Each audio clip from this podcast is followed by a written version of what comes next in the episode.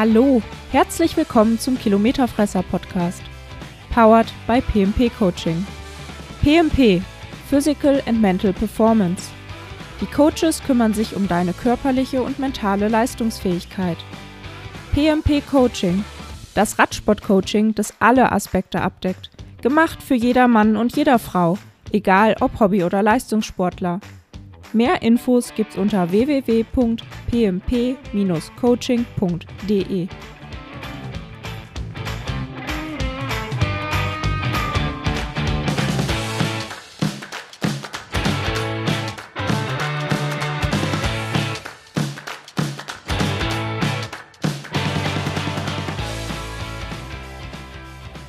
Und jetzt viel Spaß mit der neuen Folge vom Kilometerfresser Podcast mit Christian und Thorsten.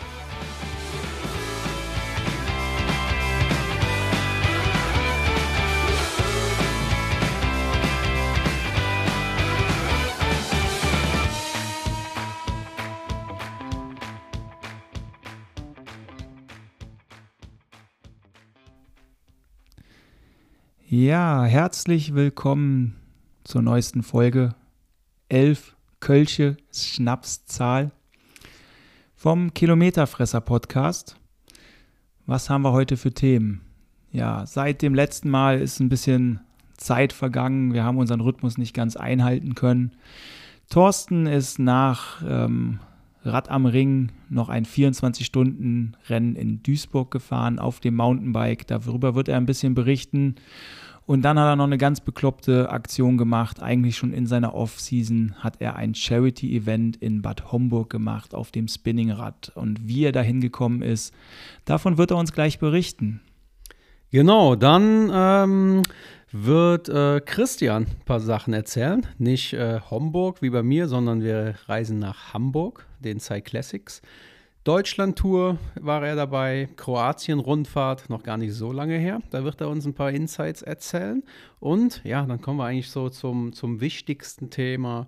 Ähm, ja, ich sag mal, die offizielle Rente von Christian. Ähm, es gab ein Abschiedsrennen, wo er offiziell in die Radsportrente geschickt wurde. Und äh, ja, ich hole mal schon mal ein bisschen so vor. Ähm, ich habe ihn die letzten Monate selten so vorher so motiviert gesehen wie da. Und dann haben wir noch unseren. Ja, ganz am Ende haben wir noch den Trainingstipp, wie immer. Und ja, jetzt ganz zum Anfang wollen wir uns noch bedanken. Wir hoffen, die Tonqualität ist besser geworden. Wir haben noch nicht alles gekauft, was uns empfohlen wurde, aber die Kollegen, der Jupp von Fantasia, der hat gesagt, ähm, ja, Inhalt ist ganz okay, aber die Tonqualität, die ist echt kacke. Insofern ähm, danke Jupp. Wir, hatten, wir haben diese Woche telefoniert. Wir haben direkt ein klein wenig investiert. Die Mikrofone, die du uns empfohlen hast, ähm, haben wir noch nicht gekauft. Aber immerhin hoffen wir, ähm, euch ein bisschen besser auf den Ohren zu liegen heute. Also, viel ja, Spaß. Und, und, das, das Gute ist ja, ne, wir haben jetzt auch einen Schuldigen. Das heißt, ist der Ton jetzt mal nicht gut? Ich würde sagen, es Jupp das schuld, oder? nee, vielen, vielen Dank dafür. Wirklich. Ähm, ich denke, wir, wir entwickeln uns das Stück für Stück weiter und wir hätten am besten mal direkt ne, ihn kontaktiert. Dankeschön. Ja, dann viel Spaß bei der Folge.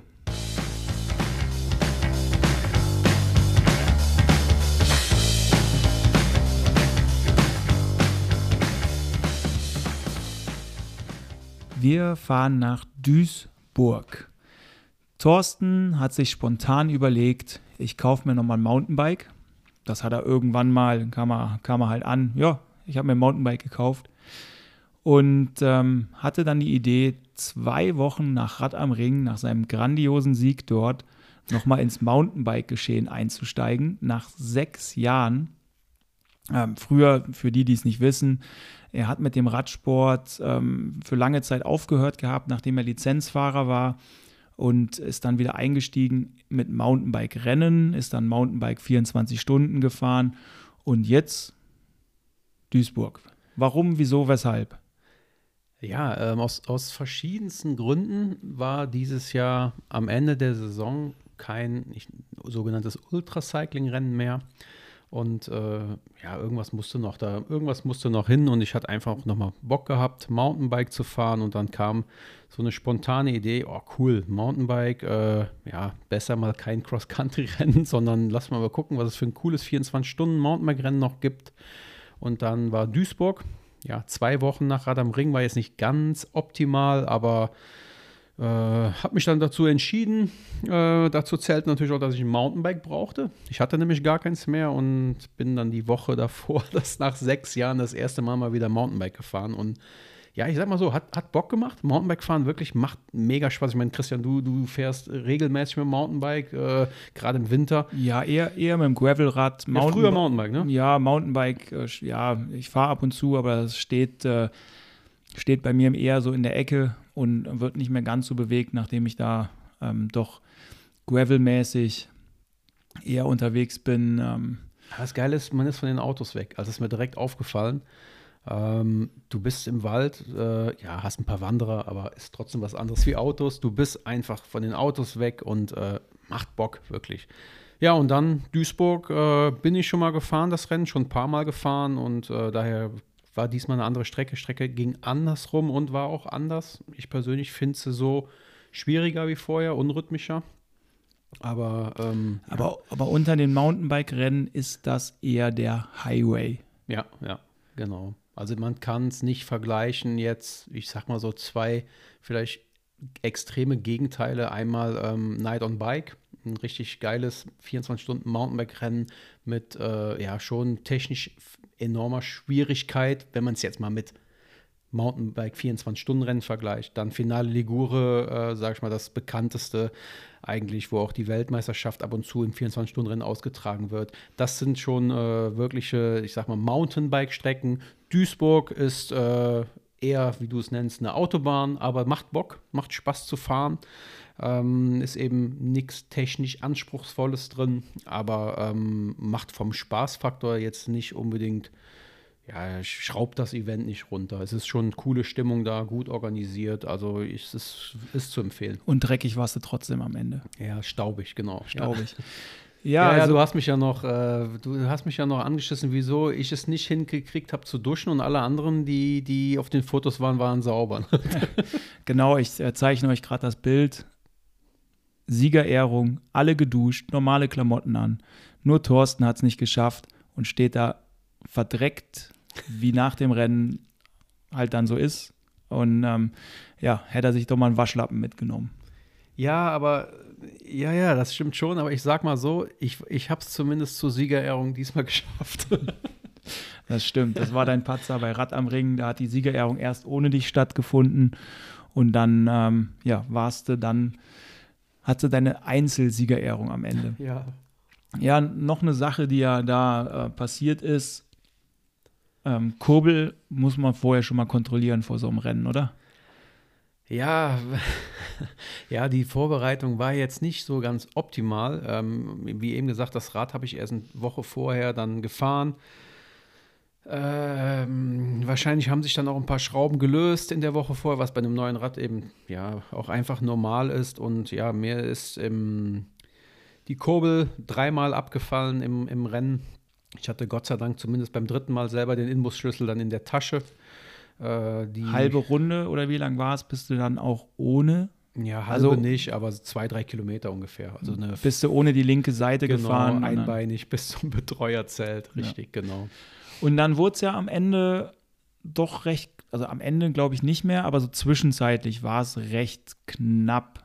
Ja, also ähm, sagen wir, der Hauptkonkurrenz, der sich eigentlich so rausgestellt hat, war der ähm, Rick Steffen, der wirklich, also von der reinen Leistung her, wenn du es mit Mountainbike vergleichst, ähm, also schon eine andere Leistungsklasse ist wie ich, also der auch bei so Rennen wie Salzkammergut Trophy wirklich vorne mitfährt. Ich glaube, er war dieses Jahr zwei Wochen vorher, glaube ich, was war er Elfter geworden auf der A-Strecke. Also das ist, sag ich mal, ähm, ist, ist kein Klappspaten. Ähm, mega Erfahrung mit Mountainbike und auch Erfahrung mit 24 Stunden Rennen hat Duisburg schon gewonnen. Das heißt, mir war schon klar, dass das jemand ist, auf den ich achten muss. Er ist auch sehr zügig losgefahren, was so genau das Gegenteil eigentlich von dem ist, was mir liegt. Ich bin eigentlich eher jemand, der eher langsam losfährt und zum Ende hin doch noch was zulegen kann. Er hatte mich auch irgendwann überrundet hm, weiß nicht mehr genau, ich sage jetzt mal ungefähr nach der Hälfte, ich weiß es nicht mehr nach welcher Zeit es war.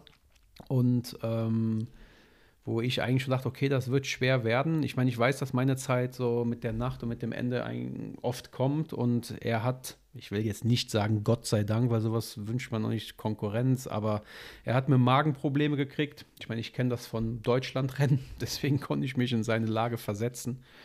Ähm, hat dann enorm abgebaut, konnte nichts mehr essen, musste sich auch übergeben, ähm, was dazu geführt hat, dass ich die Runde wieder irgendwann rausgefahren habe und ja, ist dann ähm, Gott sei Dank äh, gewinnen konnte, ähm, weil er einfach nicht mehr bei Kräften war. Eben, ich meine, du kennst selber Christian, wenn du da dich übergibst, kannst nichts mehr drin halten. Dann Aber den zweiten Platz hat er am Ende noch den gemacht. Zweiten Platz also hat er, sich, hat er sich noch durchgekämpft, mhm. was eine ja, enorme Leistung ist. Und ähm, für dich war es halt einfach nochmal ein Test, auch ähm, Umstellung, Ernährung und so weiter. Was mhm. bei Rad am Ring gut funktioniert hat, hat in Homburg auch gut in funktioniert. Duisburg, ja. Äh, Duisburg, Entschuldigung. Genau. Ich bin schon eins zu weit. Ist immer voraus, aber nee, aber ja, stimmt. Ähm, klar, ich meine, man, man, muss, man würd, ich würde jetzt lügen, wenn ich nicht an den Start gegangen bin mit dem Ziel, wäre cool, das zu gewinnen. Ähm, aber ähm, ein großer Aspekt war, dass wir einfach die Ernährung nochmal etwas nach Rad am Ring optimiert hatten, nochmal etwas geändert haben, auch mit einem gewissen Risiko dahinter. Und äh, das war eigentlich das, was mich unabhängig von dem Sieg eigentlich am meisten gefreut hat, dass einfach alles bei dem Rennen geklappt hat. Außer jetzt, sage ich mal, diese Sachen wie Kurbel abfallen und so, was, ja, es hat ja nochmal gut gegangen. Jeder andere wäre halt auch vorher ein paar Mal öfter Mountainbike gefahren, aber gut, du hattest die Erfahrung von früher und ja. äh, wusstest, es ist äh, ein tolles Rennen, aber halt ein Highway-Rennen.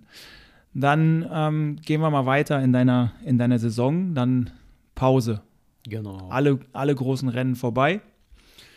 Und ähm, hast ja gesagt, okay, schließen wir die Saison ab. Zwei Siege, zwei Wochen, tolles Ergebnis und ähm, ja, eine wirklich gute Saison gehabt in, ähm, in der Vorbereitung auf das Langzeitziel Race Across America. Und dann hast du mir die ganze Zeit immer getextet. Ja, Christian, hier, ähm, Charity-Event, ich fahre mit und äh, poste doch auch mal was darüber. Ich sage, alles klar, coole Sache. Und ähm, sehe dann an dem Tag, der Thorsten fährt mit dem Fahrrad dahin. ja. Also in der Saisonpause einfach mal so noch eine große Einheit gemacht. Ja, ja, ja, das stimmt. Es war auch der Zeitpunkt vielleicht nicht gerade optimal, wenn man es jetzt mal so vom körperlichen Trainingsreiz, wie auch immer, nimmt, aber ähm, vielleicht ein bisschen zum Hintergrund. Ähm, die Miriam Backes, das ist eine ähm, Person, die sich sehr, ist eine Lehrerin, die sich sehr zum guten Zweck einsetzt, hauptsächlich für Kinder, die das schon seit Jahren macht, schon etliche Charity-Events veranstaltet hat.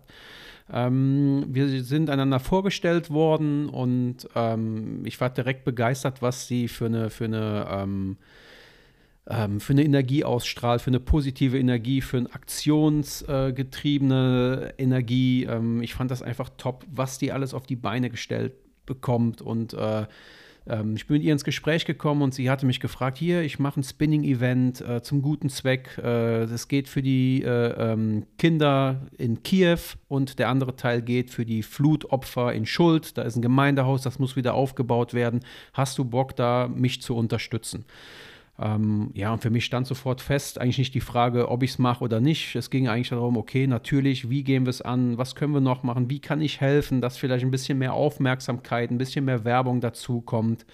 Ähm, und dann haben wir gesagt, okay, ich fahre nicht nur das 8 Stunden Spinning mit, äh, sondern ich fahre auch noch mit dem Rad hin und äh, um einfach ein bisschen mehr Aufmerksamkeit zu machen. Und um gleichzeitig auch nach Duisburg hatten wir noch eine Idee an der Ernährung, was wir noch testen wollten mit ähm, ja, was auch ein Risiko war. Wir wollten ein Produkt testen, wo wir nicht sicher waren, wie lange kann ich es nehmen, ohne dass Probleme auftreten, was bei so einem offiziellen Rennen immer noch mal was anderes ist wie bei so einer Trainingsfahrt. Wir haben einen neuen Betreuer mit dem Team gehabt, ähm, den wir gleichzeitig mitgetestet haben. Das war so die Generalprobe für einen Betreuer und ähm, der mittlerweile jetzt fest bei uns in der Crew ist. Und da haben wir alles unter einen Hut gepackt, haben gesagt, okay, wir fahren mit dem Rad dahin was ich, wenn ich ehrlich bin, total unterschätzt habe. mein Vater hat die Strecke geplant. Er sagte mir, das sind, ich weiß es schon gar nicht ich sag mal 250 Kilometer, glaube ich, waren es ungefähr bis dahin. Und dann kam eben noch das 8 Stunden Spinning. Und am Tag vorher schickte er mir den Track für aufs Garmin zu spielen. Und ich guckte mir den Track an und sehe auf einmal ähm, irgendwie 4100 Höhenmeter oder 3900 Höhenmeter. Ich sage das, hä? Das kann doch nur ein Fehler sein. Wie 4000 Höhenmeter. Ja, dann habe ich mir das angeguckt, da habe ich erstmal gesehen, was hier Richtung Saarland was da alles für, für, für Berge sind. Ich, ich wusste das nicht. Also, du wusstest nicht, dass es in die Richtung durch die Eifel geht. Nee, wusste ich nicht, wenn ich ehrlich bin. Auf jeden Fall, äh, Nürburgring sind wir vorbeigefahren und ähm, war, war eine geile Strecke. Nicht einfach. Schweinekalt, drei Grad hatten wir nachts. Aber ich will nicht motzen, wir hatten keinen Regen, war geil. War wirklich gut. Ja, wir sind da angekommen. Spinning-Event super organisiert. Ähm, hatten, ich glaube, über 400 Kinder insgesamt haben mitgemacht und äh, es war top, wirklich, das war super. Ähm, und auch da nochmal vielen Dank an die Miriam. Ähm, genial, was die alles auf die Beine stellt. Ja, Charity-Events für Kinder sind sowieso immer ja, tolle Sache. Und ähm, ja, Chapeau vor deiner Leistung mal wieder, was du da, ja. was du da abgerufen hast und das Ganze dann auch noch zu einem guten Zweck. Wir auch schon ähm, direkt den Tag nach ähm, nach Duisburg. Duisburg, ja, richtig. Duisburg sind wir auch noch ähm, eine etwas langsame, sehr lange Runde gefahren bei der Vortour der Hoffnung. War auch ein geiler Tag. Ja, war ähm, gut. Und auch für, für Kinder haben wir da mitgemacht und was die da organisiert haben und was da an Spendengeldern zusammengekommen ja, ja. ist, war einfach toll. Und das ist eine Sache, die uns beiden am Herzen liegt. Wir haben beide ja, Kinder. Ähm, ja, sehr, Ich meine, ich, ich hatte es kurz bereut. Ich weiß noch, Christian, als du mir sagtest, hier Vortour der Hoffnung, ähm, ähm, ist montags, äh, äh, musst du auf jeden Fall mitkommen, ist echt cool und kannst du mit unterstützen. Und ähm, da war ich noch so bläugig und sag, ach ja, das kriege ich schon irgendwie hin. Sonntag ist das 24 Stunden, ja, ja, Montag, das kriege ich schon hin. Und dann ging irgendwann montags morgens der Wecker, ich weiß nicht, um 7 Uhr oder so, und ich denke mir, oh, scheiße, was hast du wieder zugesagt? Aber, aber im Endeffekt bin ich froh, mitgemacht zu haben und es war top. Ja.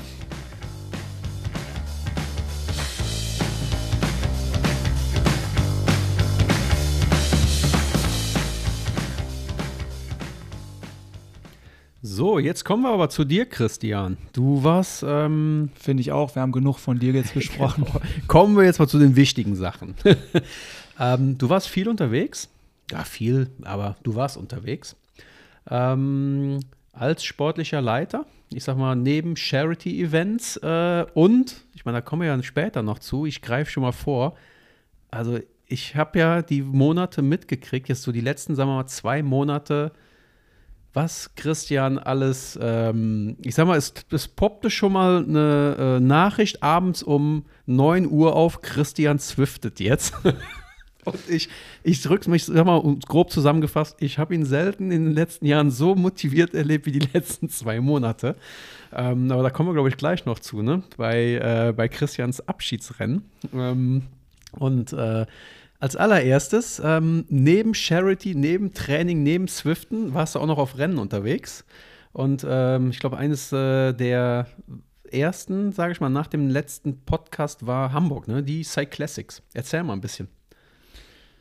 Ja, Hamburg oder beziehungsweise Hamburg und dann kann ich direkt vorgreifen, Deutschland-Rundfahrt. Ähm, mhm. Können wir jetzt als einen Block bezeichnen. Das ist das ist direkt Sonntag und dann äh, ging den Mittwoch da drauf, ging die, ging die Deutschland-Rundfahrt los. Und es war als Fahrer schon immer was Besonderes, in Deutschland Rennen zu bestreiten und jetzt als sportlicher Leiter auch, ne, auch nicht wirklich etwas anderes. Hamburg ist so ein Mittelding, Sprinterrennen mit ähm, der Chance, dass Ausreißer ankommen. Dieses Jahr war es halt so 150 Kilometer langweilig. Also mhm. halt wirklich ähm, fast schon Gebummelgefahre. Macht wahrscheinlich auch Wind eine große Rolle. Ja, war oder? kaum Wind. Ja. Ähm, rausgefahren, relativ eine kleine Runde irgendwo gedreht. Wir sind Richtung Norden rausgefahren und dann halt nach Hamburg rein. Dann merkst du schon so Richtung Vaseberg, da steigt die äh, Intensität, weißt du, es wird nervös. Das hast du als Fahrer schon immer gemerkt. Jeder will vorne sein. Ne? Jeder will vorne sein, weil du fährst nicht einfach nur den Vaseberg hoch, du fährst vorher eine Abfahrt runter, es wird eng. Wahrscheinlich sagen sie eh alle sportlichen Leiter, ey, jetzt vorne fahren. Das heißt, ähm, da ist so eine gewisse Spannung im, im Feld. Dann fährst du von dem Vaseberg noch einmal durch Start und Ziel durch. Das ist dann noch relativ entspannt. Dann fährst du zwei kleine Runden äh, am Vaseberg und da wird eigentlich das, ähm, das Rennen dann gemacht. Ähm, was wir dieses Jahr auch noch hatten, ähm, Massensturz war, war mit im Rennen dabei. Meine Jungs zum Glück auf der linken Straßenseite gewesen, also aus Perspektive Blickrichtung TV auf der rechten Straßenseite. Rechts hängen sich zwei auf und ähm, ja, gefühlt 20 Mann gehen runter.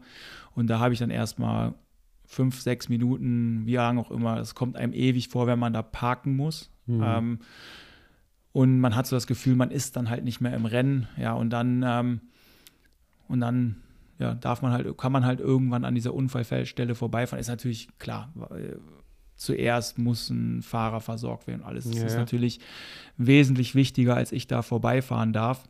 Und ähm, ja, und ähm, dann im Finale hatten wir eine kleine Streckenänderung auf dem Weg Richtung Ziel. Die Elbchaussee war eine Baustelle. Wir sind so ein bisschen über Nebenstraßen gefahren. Ähm, was dem Rennen, glaube ich, ganz gut getan hat, weil wir haben seit, seit Jahren mal wieder gesehen, dass eine Ausreißergruppe mit fünf Mann ankommt. Ähm, du kannst nicht weit gucken. Ähm, die, die Organisation hinten im Feld, wer fährt jetzt hinterher, ähm, ist ein bisschen, ja, verzögert dadurch und mhm. ähm, man hatte halt eine gute Chance, mit einer Ausreißergruppe ins Ziel zu kommen. Das haben wir gewusst. Wir haben die Ausreißergruppe besetzt. Wir hatten Jonathan Navarez in der Ausreißergruppe. Wir hatten Elia Viviani noch in, in dem reduzierten Feld von 40 Leuten. Insofern war das für uns dann eine, eine richtig geile Ausgangssituation. Und ähm, ja, Johnny kommt halt, kommt halt an und, und wird dann Vierter am Ende. Genau, und äh, wenn ich das so richtig von dir verstanden habe, er wird im Sprint Vierter, aber ähm, ja, er ist den Sprint jetzt nicht mit dem, sag ich mal, mit aufgepumpten Reifen gefahren, ne? Er hat einen Platten, ne? oder? Im Sprint, ne? Ja, genau. Er hatte einen Platten, wobei der Reifen nicht ganz platt war. Wir sind ähm, tubeless gefahren. Mhm. Er hat dann gesealt ähm, oder das Sealing hat, hat funktioniert. Aber ja, mit zwei Bar Sprinten ist dann halt nicht mhm. das aller, allerbeste. Ich habe ihm noch gesagt, ähm, weil ich meine, wir hatten eine Gruppe da mit ähm, Mathieu von de Poel war drin. Ähm, und ich habe gesagt, geh bei Marco Haller ans Rad. Mhm. Er ist die ganze Zeit als letzter rumgefahren. Ich habe gesagt, geh bei Marco Haller ans Rad. Und wer gewinnt am Ende? Marco Haller. ähm, insofern ja, geiles Ding, ist ein Kumpel von mir. Mhm. Ähm, war sogar, war sogar mein Trauzeuge gewesen Echt? irgendwann mal, ja, ja. Äh, weil, ah, okay. weil Nadja und ich, wir haben am, am Wörthersee geheiratet und der wohnt da unten. Und ich so, ja. Marco, kommst du vorbei? Ich brauche einen Trauzeugen. und ja, geiles Ding. Und ähm, ja, dann halt natürlich mit zwei Bar da sprinten ist ja, nicht so das, genau. ja, ja, ist nicht so das Beste. Auch das, für den Kopf natürlich. Wenn du merkst, oh, du bist in dieser Gruppe, da, die Luft geht ein bisschen runter. Ja, kriegst da Panik, fängst du natürlich an zu grübeln, ja, zu grübeln wie mache ich das jetzt und konzentrierst dich vielleicht auf das Falsche, nämlich auf das Hinterrad. Hast und in jeder Kurve auch ein bisschen Angst, ne, da wegzurutschen und aber ich, ich will noch mal so ein Stückchen vor. Ich meine, wir haben jetzt schon gehört, wie ist es am Ende gelaufen, Streckenänderung, du warst sportlicher Leiter, ähm, hast wieder mal so den richtigen Riecher auch gehabt. Das war jetzt, ich krieg das ja ein paar Mal jetzt so mit, also so wie ich das so beurteilen kann, hast du doch öfters so den richtigen Riecher als sportlicher Leiter, wenn es darum geht, äh, gewisse Sachen vorzugeben oder Tipps zu geben, deine Meinung des Rennverlaufs jetzt, ich spule jetzt spul mal einfach mal zurück. Wir sind, haben das Rennen jetzt äh, vorm Start. Was war denn deine Taktik, die du vorgegeben hast? War, was war vielleicht insgeheim so, wo du gehofft hast, wie es läuft? Wie ist es vielleicht genauso gelaufen? Wo du sagst, du hätte ich nie gedacht, äh, so als sportlicher Leiter, wenn man darauf mal so ein bisschen guckt. So. Was, was, was, was für Gedanken sind das, die man sich da macht, die du dir machst? Und was gibst du weiter? Was behältst du für dich? Gibst du noch nicht weiter oder bewahrst dir zum Schluss auf? Ja, eigentlich das, was ich schon gesagt habe. Ähm, oder beziehungsweise ähm, du musst deine Taktik auch ein bisschen im Rennen anpassen. Ähm, eigentlich, also die Streckenänderung war Vaseberg hoch, dann sind wir normalerweise geradeaus weitergefahren, noch eine kleine Abfahrt runter mit einer Linkskurve und dann ging es noch eine Straße. Also das, da war eigentlich immer, wo sich alles auseinandergezogen hat, wo, wo eigentlich die Gruppen erst gegangen sind, wo es richtig wehgetan hat. Wir sind jetzt oben am Vaseberg direkt links gefahren und dann rechts auf die Straße, relativ große Straße, die zur Elbchaussee hinführt. Und ähm, da habe ich eigentlich die Jungs eher darauf eingestellt, hm, vielleicht wird es ein bisschen einfacher und eine größere Gruppe kommt an. Gut, jetzt hatten wir dann auch diesen Massensturz, der hat das Ganze nochmal mehr auseinandergezogen. Aber wir sind ähm, vom ersten Mal Vaseberg auch schon diese schmalen Straßen gefahren Richtung Start und Ziel. Und da konntest du schon sehen, ui, das ist aber, das ist härter, als, als wir uns das vorher gedacht haben.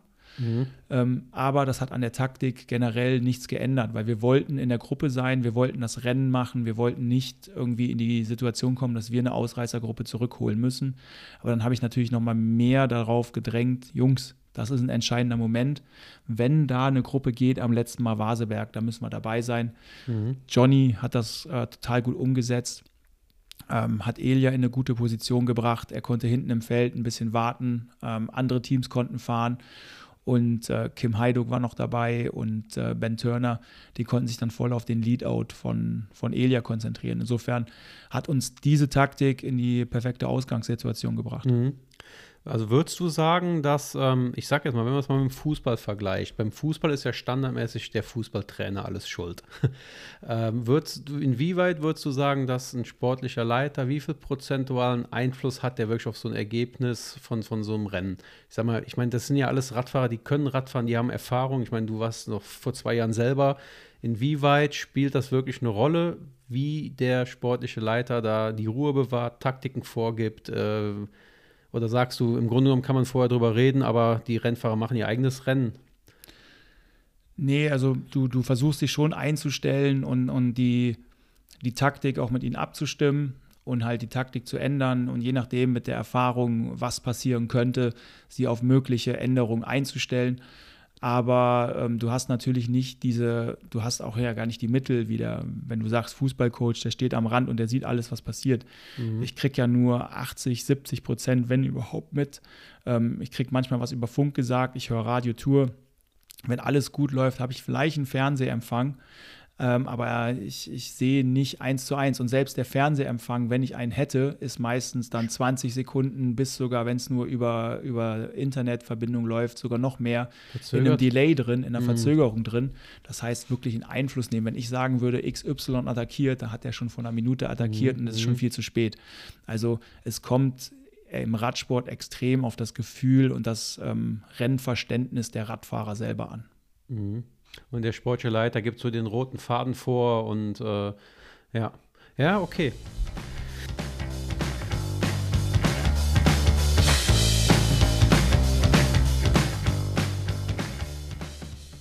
So, von Hamburg kommen wir nach Deutschland. Aber bevor wir jetzt die Deutschland-Tourreise anfangen, wir haben jetzt noch einen dritten hier, den Marc, äh, den, ja, einer unserer Coaches, den kennt er schon aus, äh, ich weiß gar nicht, ein oder zwei Podcasts warst du dabei. Äh, jetzt dazugestoßen, war eben noch äh, ja, verhindert, Meeting gehabt, deswegen jetzt dabei. Ähm, ja, Marc, ganz kurz ein paar Worte zu dir. Ja, halli, hallo Thorsten und Christian. Danke, dass ich das zweite Mal heute dabei sein darf. Äh, ja, ich freue mich, mit euch wieder hier ein bisschen quatschen zu können und bin mal gespannt. Christian, du warst bei der Deutschlandtour live dabei. Erzähl mal, wie war's? Ja, also ähm, ich meine, wir kamen ja gerade schon von Hamburg, da haben Thorsten und ich schon drüber gequatscht und ähm, bin dann von Hamburg direkt ähm, zur Deutschlandrundfahrt weitergereist nach Weimar. Dort war der Start. Also vom Norden in den Süden, ne? Ganz am Ende waren wir im Süden. Weimar mhm. ist ja jetzt nicht so weit, mhm. ähm, so weit weg oder beziehungsweise ja, es ist eher dann so Richtung Osten.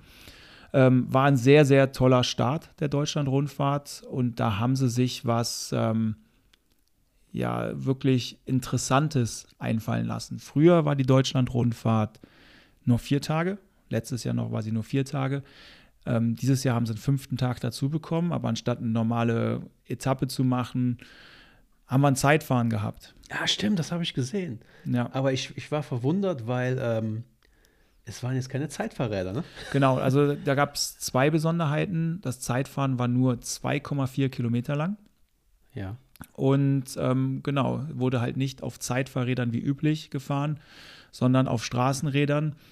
Was meiner Auffassung nach, ähm, was damit zu tun hatte und so wie ich das dann von den Veranstaltern gehört habe, einfach auch ein bisschen um den Teams entgegenzukommen, organisatorisch. Ähm, wenn du halt da Minimum sieben Zeitfahrräder mitnehmen musst, ähm, vielleicht dann noch so. für die zwei Kilometer, vielleicht dann noch Ersatzmaterial. Ne? Das ist ja mhm. einiges, mhm. was du dann da durch die Weltgeschichte schleppen musst.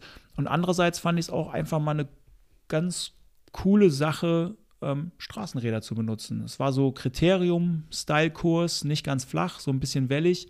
Mhm. Und ähm, ja gut, am Ende hat dann doch ein Zeitfahrer gewonnen mit Filippo. Also mhm. ähm, ganz geil für uns natürlich. Ähm, aber die hatten, ich sag mal, die, die Klamotten, ähm, die waren aber zeitfahrmäßig, ne? Das wurde ein, ein Einteiler Zeitfahranzug, hatte, glaube ich, an, ne? Ich mein, Zeitfahranzug durftest du anziehen, Aha. Zeitfahrhelm durftest du nicht ah, anziehen. Okay. Also es war halt alles erlaubt, was du theoretisch auf einer Straßenetappe ah, auch anziehen kannst. Da kannst ja, kannst ja auch mit deinem Einteiler kannst du da ja starten. Mhm. Ja, ich hatte das vorher mir mal auch angeschaut habe ich das richtig im Kopf, dass es da erstmal sogar mit Kopfsteinpflaster ein bisschen berghoch ging? Nee, nee. nee also da ähm, ging es nicht mit Kopf, also es, gar, es ging ähm, Start, Rampe runter, rechts, leicht berghoch, wieder rechts Kurve und ähm, ja, und dann halt so leicht wellig. Ähm, mhm. Ja, war ein, war ein sehr, sehr schöner Kurs. Wurde irgendwas modifiziert an den Straßenrädern?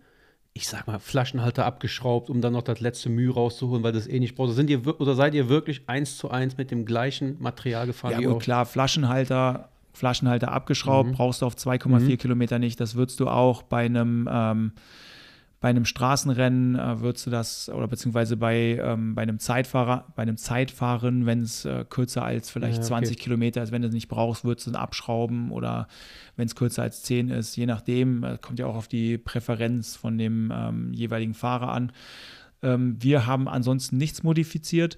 Theoretisch könntest du natürlich sagen, ähm, ich nehme, äh, ich hier slam meinen Vorbau runter, dass du halt vorne weiter ja, runterkommst. Genau, sowas meine ich, ja. Ich mache mir einen schmaleren Lenker drauf. Ja, ja, da wird mit Sicherheit der ein oder andere dran gedacht haben, aber das war jetzt bei uns ähm, nicht der Fall. Auch natürlich dadurch, ähm, dass wir ja mit den, bei den Pinarello-Rädern das feste Cockpit haben mit ähm, Vorbau, Lenkereinheit, dass du da halt dann auch nicht so variabel und so einfach für diese eine 2,4 Kilometer mhm, mhm, ähm, da was ändern kannst. Aber wie gesagt, es hat ja auch so funktioniert ähm, und nicht nur Filippo ist gut gefahren. Kim saß auf dem heißen Stuhl für ein bisschen, was ich ganz geil fand, natürlich als Deutscher bei einem deutschen Rennen da ein paar Minuten im Fernsehen zu sein und auf dem heißen Stuhl, Hot Seat, als Führender zu sitzen zu der jeweiligen Zeit, wo du ins Ziel kommst. Wurde abgelöst von Adam Yates, der dann auch mhm. relativ lange drauf war und am Ende Top 10 gefahren ist und hat da schon gezeigt, oh, der Junge, der ist heiß, der hat was drauf, der kämpft hier um jedes Hundertstel. Also es war ein sehr, sehr toller Einstieg für uns. Mhm. Magst du vielleicht kurz mal was äh, so zum Warm Warmfahrprogramm sagen? Weil ich erinnere mich noch so, als ich so Jugend-Juniorenfahrer war, da ging mal so irgendwie rum, boah, Team Sky war es ja damals noch, die haben so, so ein richtig fancy Warmfahrprogramm. Ich komme noch aus der Zeit, da ist man sich teilweise noch eine Stunde lang warm gefahren auf der Rolle. Jetzt im Nachhinein wahrscheinlich vollkommen irrsinnig. Ähm, gibt da doch mal einen kleinen Einblick so. Ja, Warmfahren ist, ähm, du brauchst dich da keine Stunde warm fahren halbe Stunde reicht, ähm, reicht da vollkommen aus. Ein paar ähm, Intervalle natürlich, ein bisschen G1, ein paar Sprints. Habt ihr so ein vorgegebenes Programm? Ja, das ist schon vor, mhm. vorgegebenes Programm, aber ich äh, will da jetzt nicht zu sehr ins Detail gehen mhm. und da genau ausplaudern, aber jeder, der, es drauf, der daran interessiert ist, der kann sich ja mal bei so einem Zeitfahren am Bus stellen und mal mit, mitstoppen. Ja, okay, aber es ist schon äh, nicht, wie Markus sagt, elendig lang. Es ist äh, geht sich um die halbe Stunde und es ist schon vor, vor, also da macht nicht jeder nach Lust und Laune. Nee, nee, also es geht schon so eher so in die 20 Minuten, 30 Minuten, wie du sagtest, Marc, ich äh, kenne es auch noch so aus Müllraumzeiten, da fährst du halt da deine Stunde mhm. GA1 mit ein paar 5 Minuten Intervallen drauf oder sowas aber da bist du schon seit zehn Jahren von weg. Mhm. mhm. Das heißt, ihr habt ja dann im wahrsten Sinne des Wortes für die zweite Etappe eine tragende Rolle gehabt mit dem Führungstrick auf euren Schultern. Wie seid ihr damit umgegangen? Weil Filippo ist ja jetzt eigentlich nicht so der Mann für die Berge. Wollt ihr jetzt überhaupt verteidigen oder habt ihr das mehr oder weniger weggegeben? Nee, wir haben es schon verteidigt. Ähm, Führungstrikot ist immer eine Ehre zu tragen und ich finde, das ist ähm, eine, eine Sache, die man ähm, auch respektieren muss, so ein Führungstrikot. Und ein Tag oder zwei Tage oder drei Tage im Führungstrikot ist eine tolle Sache. Und ähm, wir hatten ja auch Egan dabei, Egan Bernal, der ähm, vorher gerade die Dänemark-Rundfahrt gefahren ist, nach seiner langen, langen Verletzungspause wieder da war. Und der hat gesagt, ja, es äh, schickt mich nach vorne, ich mache das und ähm, ja, hat da ganz, ganz tolle Arbeit geleistet. Und auf so einer Etappe ist dann eh klar, irgendwann kommen die Sprinter-Teams. Mhm. Jetzt ging ja ähm, generell die Deutschland-Tour. Ich sag mal, das ist ja jetzt kein unbekanntes Gebiet für dich da gewesen. Ne? Ich sag, du hast zwischendurch schon mal so einen Standort geschickt, vielleicht zum Hintergrund. Äh, ich, ich fahre regelmäßig äh, ins Trainingslager in die Nähe von Freiburg, Waldkirch, da so, ähm, dank Christians Tipps, weil er da früher auch schon war. Und irgendwann sah, sah ich so einen Standort von dir, hier, guck mal, wo ich gerade bin. Ich fahre hier an äh, Richtung Waldkirch so ungefähr. Und äh, ja, wie war das? Äh, du kennst es schon seit der Juniorenklasse, glaube ich, ne? Jugend, Jugend war Jugend ich das erste schon. Mal da. Damals hieß es dann noch VfL Rheinbach, was jetzt RSC Rheinbach ist. Und ähm, immer wieder da gewesen. Auch als Amateur habe ich dort unten sehr viel Zeit verbracht. Und du springst jetzt schon zu Etappe Nummer drei, die äh, Bergankunft im Schau ins Land, Schau ins ne? Wo ähm, Adam Yates und das ganze Team wirklich äh, eine tolle Leistung abgeliefert haben, ihn äh, perfekt in Position gebracht. Ähm, erstmal unten im Berg schon Hammer Tempo angeschlagen. Und ähm, ja, und dann ist halt Adam schon mal acht Kilometer vor Ziel losgefahren und ähm, ja, war, war zwischenzeitlich, kamen mal immer welche näher, aber er hat das Ding 1A bis oben durchgezogen. Bist du da selber schon Rennen hochgefahren oder nur Training? Äh, nur Training bis jetzt. Mhm. Rennen, also ja, kann sein, dass ich mal bei der Regio-Tour äh, von der Seite hochgefahren bin, glaube ich aber nicht. Ich glaube eher, ich bin immer von der Mhm. Kirchzarten Seite Ja, Schau ins Land hochgefahren. Ähm, insofern war es ein bisschen neu, aber natürlich bist du vorbereitet. Du weißt, wie der Berg aussieht, du weißt, wie, ähm, wie, ja, wie die Steigungen sind. Wobei ich da, Rennen fahren in Deutschland ist äh, ein bisschen schwieriger in der Vorbereitung als äh, irgendwo anders in der Welt, weil du kaum Google Street View hast. Gerade in den ländlichen Regionen, ab und zu in der Stadt, hast du in Hamburg auch schon gehabt. Sobald du aus der Stadt raus bist, hast du keinen Google Street View und kannst dir die Strecke im Vorhinein nicht so genau angucken, wie du das eigentlich als sportlicher Leiter gerne hättest. Mhm, mhm. Das Ja, heißt, okay. du sagst jetzt vorbereiten, das machst du für die Fahrer oder machen das die Fahrer auch manchmal? Nee, die Fahrer bereiten sich auch selber vor. Jeder hat dann ähm, VeloViewer-Account und die gucken sich auch Strecken dann teilweise natürlich selber an. Aber meine Aufgabe ist es, ihnen ja auch eine Zusammenfassung der Strecke aus meiner Sicht ähm, zu zeigen, um sie vielleicht dann auch auf Sachen aufmerksam zu machen, wo sie vielleicht noch gar nicht dran gedacht haben. Ja, vielleicht so was zum Hintergrund. Ähm, ich glaube, da haben wir nämlich noch gar nicht so genau mal drüber geredet.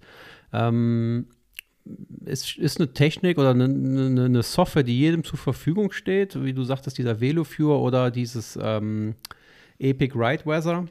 Ähm, das heißt, ihr habt ja wirklich die Chance am Anfang, und das macht ihr ja auch, wirklich genau sehen zu können und den Fahrern zeigen zu können, an welchem Abschnitt, an welchem Streckenabschnitt ist die Wahrscheinlichkeit groß, dass von welcher Seite wie hoch der Wind kommt, dementsprechend schon vorher so eine Taktik vorzugeben, Wetterdaten vorausschauend, wird es regnen, wie wird die Temperatur wahrscheinlich an der und der Stelle um die und die Uhrzeit, Uhrzeit sein und äh, ja, das ist schon echt, echt su super hilfreich, glaube ich. Allein schon für solche Rennen, wie ich es fahre, ist es mittlerweile hilfreich geworden. Ich meine, anhand von dieser App, dieses Epic Ride Weather, konnte ich allein, sagen wir mal, Rad am Ring jetzt als Beispiel, man konnte von Anfang an sehen, an welcher Geraden ist wie viel Gegenwind, wo macht es eher Sinn, äh, Windschatten zu fahren, wie wird sich der Wind im Laufe des äh, 24 Stunden ändern. Also von daher vielleicht so als kleinen Tipp von meiner Seite, schaut, das, schaut euch die App mal an. Äh, ich finde die, ich nutze die für fast jedes Training, um zu schauen, wie sieht es da aus mit Wetter und Wind und ja, ist cool. Ja, definitiv ähm, ja, eine sehr, sehr hilfreiche App und ähm, wirklich auch mega einfach in der Handhabung. Du brauchst ja, Ja. nur bei Komoot oder Strava oder sonst irgendwo deine, deinen Pfeil zu haben und dann kannst du den da importieren. Ja. Ja, drückst drauf, wählst die angestrebte wahrscheinliche Durchschnittsgeschwindigkeit an, Startzeit und äh, siehst wirklich mega, mein, also ich finde es mega cool und auch Mhm. gar nicht so teuer. Ich Ja. glaube, die kostet 3,50 Euro oder irgendwie sowas. Ja. Das kann sein. Das heißt, wir können jetzt auch für die zukünftigen PMP Social Rides immer schauen, wo kann, können wir die Mitfahrer auf die Windkante nehmen und wo ja, sich eher richtig, nicht. genau. Ja, ja, das ist eine ganz gute Idee. Wir machen für den nächsten PMP Social Ride machen wir so eine offizielle Taktik-Vorbesprechung. Ja, aber jetzt waren wir ja eigentlich am Schau ins Land. Dann lass uns mhm. doch noch die Deutschland-Rundfahrt abschließen. Genau, ihr habt sie gut abgeschlossen. Wir haben sie gut abgeschlossen mit dem Gesamtsieg. Ja, wie ja schon abgeschossen. Adam gewinnt ähm, am im Schau ins Land. Das war die erste Bergankunft der Deutschland-Rundfahrt seit der Neuauflage. Mhm. Ähm, so, zum Hintergrund für alle, die das nicht wissen. Ähm, zu meiner Zeit, ähm, vor zehn Jahren, gab es die Deutschland-Rundfahrt schon als äh, Pro-Tour-Rennen im World Tour-Kalender.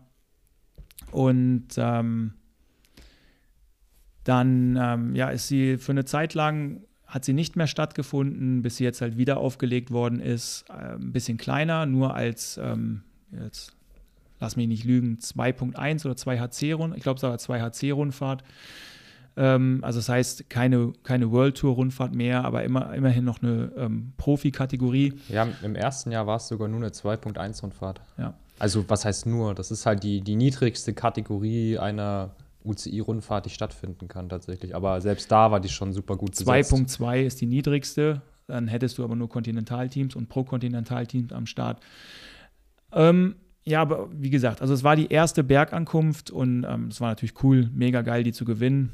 Ähm, letzter Tag ging es nach ähm, Stuttgart rein. Die Runde kannte ich. Die Runde, ich wusste, die Runde ist hammer schwer. Da bin ich schon eine Weltmeisterschaft auf der Runde gefahren.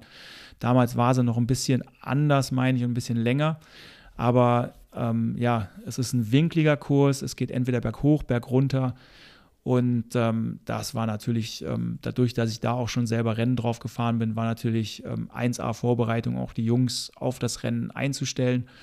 Ähm, nach 10 Kilometern, erster Berg, zack, 45 Mann vorne weg. Mhm fünf von uns drin. Dann war die Frage, wartest du aufs Hauptfeld, um vielleicht potenziell Leute mit den gleichen Interessen, diese Ausreißergruppe zurückzuholen, wieder zurückzubringen? Hm. Das wäre aber, die waren aber schon direkt anderthalb Minuten hinter uns. Oder ziehen wir das Ding jetzt einfach durch? Wir haben fünf Mann hier drin. Und äh, ich habe mich für, wir ziehen das Ding durch entschieden, äh, weil. Wie lang war die Etappe? Ähm, 160 Kilometer. Weil Vorne war einer drin mit 50 Sekunden in der Gesamtwertung. Äh, schon gefährlich. Den darfst du jetzt auch nicht, wenn du jetzt anderthalb Minuten wartest, mhm. dann verlierst du wahrscheinlich sogar noch ein bisschen mehr. Zwei Minuten, bis dann wieder in Gang kommst. Auf eine, auf eine Zwölf-Mann-Gruppe, die erstmal zuzufahren, ist auch ganz schön viel Arbeit. Insofern war die Entscheidung. Gewisses Risiko. ja, Risiko haben alle Entscheidungen. Ähm, aber wir ziehen das Ding jetzt durch. Lawrence de Plus Kim Heiduk, mhm. sind halt einfach mal 120 Kilometer zu zweit von vorne gefahren, haben die zwölf Mann kontrolliert. Die haben die so stark kontrolliert, dass irgendwann sogar fünf Mann zurückgekommen sind, so nach dem Motto, ich habe keinen Bock mehr. Echt? Hatten wir nur noch sieben Mann vorne, wo dann der Beste in der Gesamtwertung 2 Minuten 20 war, was uns wieder so ein bisschen Spielraum gegeben hat, mit dem wir spielen konnten. Wir kommen auf die Schlussrunde und dann ist eh Radrennen. Und ähm, ja, Adam gewinnt die Rundfahrt. Zwar nicht die Etappe, wird Fünfter auf der Etappe, aber das haben die Jungs an dem Tag schon echt, echt gut durchgezogen. Und ähm, ja, geil. verständlicherweise hatten sie da wahrscheinlich gerade Kim und Lawrence ein, zwei, drei Tage schwere Beine nach dem, nach dem Hammerritt. ja, Glückwunsch, geil gemacht. Wirklich richtig, richtig gut. Ähm, und anscheinend hast du ja da auch wieder mal die richtige Entscheidung getroffen. Da waren wir ja eben auch schon mal dabei. ähm, ja, jetzt war aber die Saison noch nicht vorbei für dich, ne? Auch da, ja, bist wieder viel Rad gefahren. Ähm, teilweise habe ich gesehen, morgens äh, um 6 Uhr sah ich schon, dass du in Kroatien auf dem Rad sitzt, ähm, weil es war noch Kroatien-Rundfahrt. Ne? Ja, genau. Kroatien-Rundfahrt. Ende September war dann mein äh, Saisonabschluss mhm. für, für dieses Jahr als, ähm, als sportlicher Leiter. Ähm, sehr schöne Rundfahrt. Ähm, so ein bisschen mittelschwer oder ja, also nicht so richtig bergig, was ja auch mal ganz schön ist. Warum sollte es immer nur Bergrennen geben? Ähm, es muss ja auch was für, für, für andere Fahrer dabei sein. Ähm, sehr Klassiker-Style-Rundfahrt. Und ähm, mit Elia hatten wir einen sehr guten Sprinter mit dabei, der das Potenzial auf, also der wirklich da ähm, ja, das Potenzial hat, da eine Etappe zu gewinnen, aber auch ein Kim Heiduk, der ähm, schon gezeigt hat und der gerade so an seinem, an seinem ersten Profisieg ab und zu doch mal klopft, äh, der auf, mal, auf einer Etappe mal Vierter geworden ist. Ja, das habe ich, hab ich live gesehen, das war richtig stark. Also da gab kurz vorm Ziel ging es da nochmal relativ knackig berghoch. Und Elia war abgehangen, meine ich, oder? Ja, es war, es war Regen am ersten Tag. Auf einmal kam halt da so eine schwarze Wolke an und ähm, mega Gewitterschauer. Es war, es war nicht das beste Wetter und ähm, ja, auch seine Position, wie er da in die Berge dann in diese Wellen immer reingefahren ist und da auch immer in den Top 5 mit rübergefahren ist, ja, war, war richtig gut und ähm, ja, da hat, da hat nicht, viel nicht viel gefehlt. Da hat er mal wieder gezeigt, dass er doch ähm, Potenzial hat, auch demnächst mal Rennen zu gewinnen. Sei ihm sehr zu gönnen, ja. ja. Und dann äh, mit Brandon, ähm, ja, hatten wir einen mit dabei für die, für die Gesamtwertung und ähm, der dann am Ende Sechster geworden ist, ähm, ist auch nicht so der, ja, prädestinierte Siegfahrer oder sagen wir mal eher anders. Er ist jemand, der sich eigentlich das ganze Jahr in den Dienst der Mannschaft stellt und es ist dann schön zu sehen, dass solche Fahrer bei, bei so Rennen halt auch mal die Chance bekommen, auf eigene Kappe zu fahren. Wie hast du das erlebt in deiner Karriere? Ist es schwierig, dann so umzuswitchen, so von dieser Helferrolle hin, so jetzt zum, bin ich Kapitän oder passiert das automatisch? Ähm, ich hatte solche Situationen bei mir jetzt noch nicht so oft, aber da kannst du sicher ein bisschen mehr zu sagen. Ja, irgendwann bist du natürlich eingefahren, ähm, irgendwann bist du natürlich eingefahren in deiner Rolle und ähm, wenn du dann mal die Chance hast, ähm, selber was zu machen, verlierst du auch so in gewisser Weise so ein bisschen den Instinkt. Insofern, ähm, ja, ganz einfach ist es nicht, ähm, umzuswitchen. Desto älter du wirst, desto schwieriger wird das halt auch. Aber dass es geht, haben wir ja bei der Vuelta gesehen. Vorletzte Etappe, meine ich, vorvorletzte, schwere Bergankunft. Robert Racing holt das Ding da fast noch am Ende. War sehr schade. Ich glaube, 200 Meter vor Ziel wurde er eingeholt von ja, dem anfliegenden Duo von hinten mit ja, Remco Evenpool und Enric Mass. Da habe ich, hab ich mitgelitten. Ich dachte schon, er hat das Ding in der Tasche. Ja, geil gefahren, aber ja, so ist Radsport. Ne? ja, aber um ähm, jetzt ähm, Kroatien noch abzuschließen, ähm, also es war eine tolle Rundfahrt. Ähm, und hat auch sehr gut geendet am Ende noch. Ähm, wirklich dieses, ähm, ja, wir waren Vierter, wir waren Dritter, ähm, mal Fünfter auf der Etappe, aber halt der Sieg, der Sieg hat gefehlt. Und am letzten Tag, Tag äh, wenn man mal sehen möchte, wie ein Leadout funktioniert, ich glaube, das war sagt man so schön, Textbook Leadout. Also das ist, das könnte man auch den äh, Jugendfahrern eigentlich zeigen. Ähm, da haben die, haben meine Jungs äh, echt abgeliefert. Ähm, es war ein, ja, ein relativ ähm, technischer Kurs in Zagreb. Und ähm, wir haben die Kontrolle genommen, bevor wir auf den Kurs gefahren sind. das war definitiv die richtige Entscheidung. Äh, wenn danach konntest du nicht mehr konntest du nicht mehr nach vorne fahren und dich auch nicht mehr organisieren. Dann fährt erstmal Gavin Thomas eine ganze Runde alleine von vorne. Hm.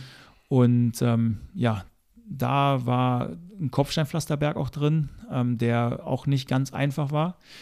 Und ähm, ja, wirklich ein Leadout gefahren bis 200 ähm, Meter vor Ziel oder vielleicht waren es sogar 150 Kim war letzter Mann und Elia musste im Endeffekt einfach nur noch vorbeifahren und die Hände nach oben reißen. Und du siehst hinten das Bild, wie Kim die Hände nach oben reißt und Brandon ist auch noch, ich glaube, die beiden werden Achter, Neunter auf der Etappe noch. Ja, das war natürlich ein tolles Bild und äh, ich war erstmal die ganze, die ganzen nächsten zwei Stunden heiser vom Schreien im Auto, weil ich da so rumgeschrien habe und ähm, ist natürlich ein tolles Gefühl, so glücklich in die Winterpause ja, gehen zu können. Das heißt, es ist wirklich so, als sportlicher Leiter oder generell als Staff, wenn so ein Rennen gewonnen wird, da ist, also da merkt man, das ist wirklich, man freut sich mit, als wenn man es selber gewonnen hat, so ungefähr. Ne? Es ist jetzt nicht nur, dass die Fahrer sich vorne freuen. Ne? Nee, auf jeden Fall. Also ähm, ich würde behaupten, ich freue mich genauso, wie ich mich als ähm, Fahrer in dem Team gefreut ja, cool. habe. Ähm, wenn ich als Fahrer ein Rennen gewonnen habe Und ich meine, gut, selber gewonnen habe ich ja jetzt nicht ganz so viel in den letzten zehn Jahren, genau genommen keins. Aber halt als ähm, Teammitglied, das ist als Staff das gleiche Gefühl. Du Ja.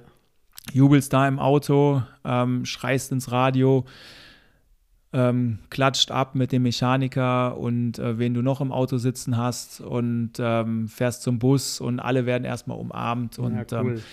da mache ich auch keinen Unterschied, ob das jetzt die Etappe bei der Kroatien-Rundfahrt ist oder ob das ähm, bei irgendeinem anderen Rennen ist. Ein Mhm. Sieg ist ein Sieg und äh, ein Sieg ist nie einfach zu holen. Insofern ist die Freude immer enorm groß. ja. Ja, wer da mal eine sehr schöne Aufnahme sehen will, Velon hat einen geilen YouTube-Channel, wo es immer mal schöne Onboard-Aufnahmen gibt. Ich erinnere mich da an Dylan van Baale, dieses Jahr Paris-Roubaix-Sieg. Aha.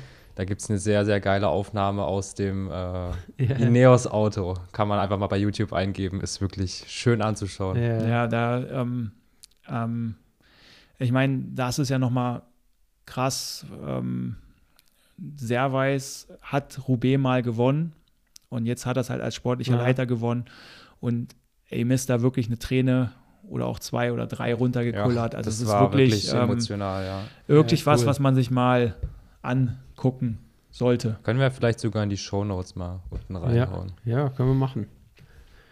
Ähm, ich muss aber jetzt auch noch, bevor wir jetzt auf das nächste Thema kommen, ähm, ja, äh, ich habe es ja eben schon mal erwähnt. Ich, man sah dann schon mal, es kam schon mal ein Bild von dir morgens um 6 Uhr, was dich auf dem Rad da gezeigt hat. also, ich weiß nicht, wie es Marc erging, aber ich habe den Christian die letzten Monate echt selten so motiviert erlebt. Ähm, Ja, wobei, also das, ähm, wenn es möglich ist, mein Fahrrad mitzunehmen, Mhm. dann mache ich das auch. Ansonsten gehe ich morgens joggen. Mhm. Ähm, habe ich auch schon während dem Giro gemacht, habe ich auch schon letztes Jahr gemacht. Ähm, während der Schweiz-Rundfahrt zum Beispiel letztes Jahr hatte ich, ähm, hatte ich mein Rad dabei und äh, bin dann da verschiedene Pässe gefahren, weil es halt einfach auch schön ist, wenn du den ganzen Tag im Auto sitzt, dich da so ein bisschen mit zu beschäftigen und ähm, einfach mal was anderes zu machen.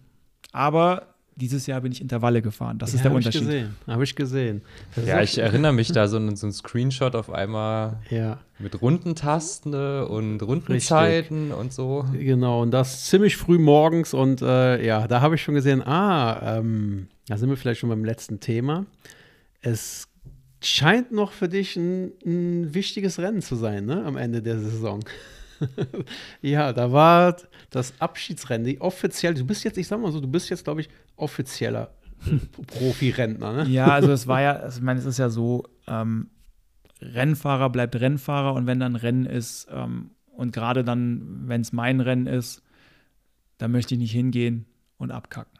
Mhm. Also wenn wir mal ehrlich sind, Ja, oder? das hat man auch gemerkt. Sondern, ähm, wie du ja auch gestern oder vorgestern gesagt hast, kam Thorsten bei mir rein und sagt, du siehst schon dünn aus, ne? Ja, also ich war erschrocken, wie, ich meine, ich sage einfach mal so. ich meine, du siehst mich ja ab und zu, Ähm, ja. äh, relativ häufig, ne? Ja. Aber ähm, irgendwie gestern ist es dir dann erst so richtig Ja, aufgefallen. Ja, Ne? genau. Ich meine, ich sag mal so, dass man, wenn man Radsportprofi war und dann auf einmal einfach nicht mehr so viele Stunden täglich auf dem Rad sitzt, ist das einfach normal, dass man zunimmt. Ich meine, du sagtest ja immer schon mal, boah, ich bin fett geworden und hin und her. Ich meine, in meinen Augen äh, hattest du einfach die, dann ein normales Gewicht. In deinen Augen warst du fett oder wie auch das immer. ist ja auch die Umstellung, gerade Anfang letztes Jahr. Ähm, du isst normal weiter, wie du es als Radsportprofi gewohnt bist. Ähm, da, da findet natürlich dann auch so eine, ähm, so eine Umstellung statt, dass du erstmal auch merken musst, dass du gar nicht mehr so viel Sport machst. Hm. So, wieder auf dieses Jahr zu kommen, natürlich war ich motiviert. Ich wollte was zeigen bei dem letzten Rennen und habe 9 Kilo abgenommen. Also so ungefähr das Gegenteil von mir aktuell. Unser Nee, aber- kleiner Speckbär Thorsten.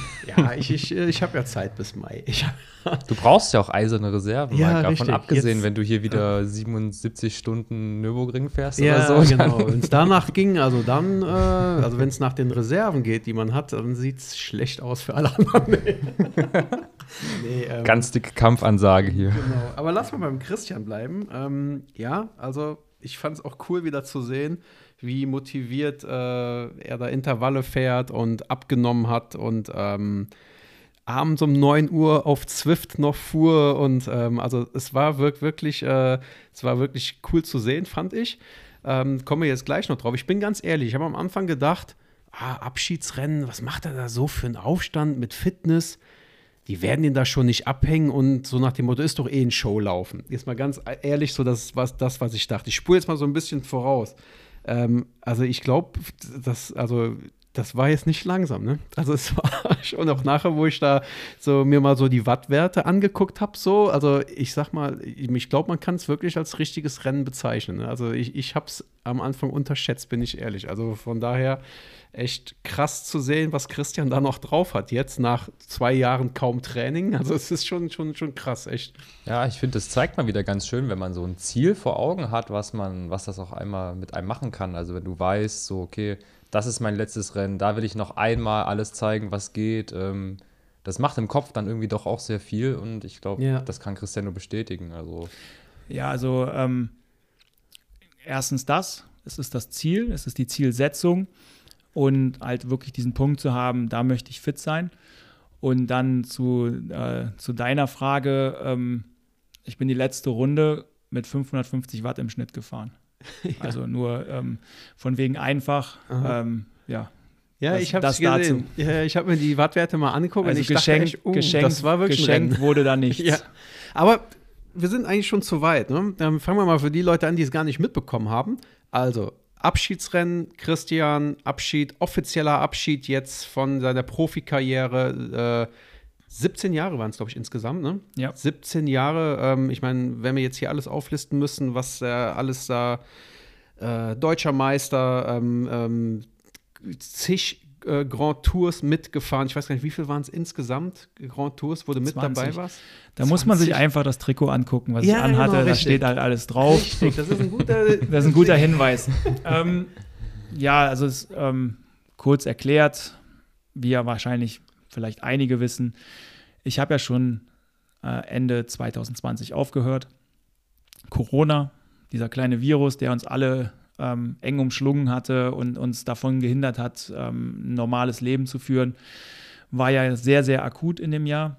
Und ähm, dementsprechend hat 21 auch dann kein äh, Radrennen stattgefunden in Rheinbach. 20 ähm, auch nicht, dass man es hätte da schon machen können Ende des Jahres. Insofern ähm, war das jetzt wieder die erste Austragung von Rund in Rheinbach, ein Rennen, was jedes Jahr stattfindet. Ähm, seit Jahren, vor, vor einigen Jahren war es auch mal rund, in, äh, rund um Rheinbach. Das habe ich übrigens schon mal als Amateur gewonnen, damals noch mhm. Bundesliga-Rennen in meinem ersten Jahr. Ähm, ja, und das hat halt zwei Jahre lang nicht stattgefunden. Und als dann jetzt die Planung kam, es war absehbar mit Impfungen und so weiter. Ähm, ja, wahrscheinlich werden wir es dieses Jahr durchziehen können, beziehungsweise Josef Göttlicher, der Vorsitzende des Vereins, kam mal auf mich zu dann. Es wird wohl dieses Jahr stattfinden. Christian, was hältst du davon? Wir holen dein Abschiedsrennen nach. Und Abschiedsrennen, ähm, eine Party dazu, ähm, ist so eine kleine Tradition im Radsport. Ähm, der eine macht es, der andere vielleicht auch nicht. Aber ich hatte das schon immer so in meinem Kopf, wenn ich mal aufhöre, möchte ich das gerne machen. Ähm, einfach eine kleine Party, aber halt auch mich von meinen Fans verabschieden und natürlich auch für meinen Verein, in dem ich seit über 30 Jahren Mitglied bin, einfach noch vielleicht mal was Gutes tun, ähm, was ich ja eh versuche. Ich meine, das Juniorenteam haben wir gehabt. Ähm, ich bin regelmäßig, ich bin regelmäßig am, ähm, am ähm, am Training dabei. Und ähm, aber das war jetzt auch nochmal was, was ganz, ganz ähm, anderes und einfach eine große Veranstaltung, so aller Nachtourkriterium zu veranstalten. Und dann war ich sofort dabei, habe gesagt, ja klar, das machen wir. Und wir haben angefangen zu planen. Und so kam es halt ähm, dazu, dass wir das verspätete Abschiedsrennen erst hatten. Mhm. Und es war, ähm, klar, wie du gerade sagtest, es war dein Abschiedsrennen. Aber es war jetzt nicht nur dein Rennen, was da war. Ne? Es war also, es waren Kinderrennen, ähm, die, sag ich mal, als wirklich als richtiges Rennen ausgetragen wurden, wo sich Leute anmelden konnten mit Rückennummer, mit, äh, sag ich mal, also es war wirklich ein richtig, es war jetzt nicht nur auf dich aufgemünzt, sage ich mal so, der Tag. Ne? Es war schon äh, äh, auch ein offizielles Rennen. Ähm, dann ähm, natürlich bei was, ich sag mal, es war ähm, ein gewisses Rahmenprogramm da. Wo, wo ich auch dazu sagen muss, ich fand cool, was der Verein da und auch mit dir zusammen auf, auf die Beine gestellt hat.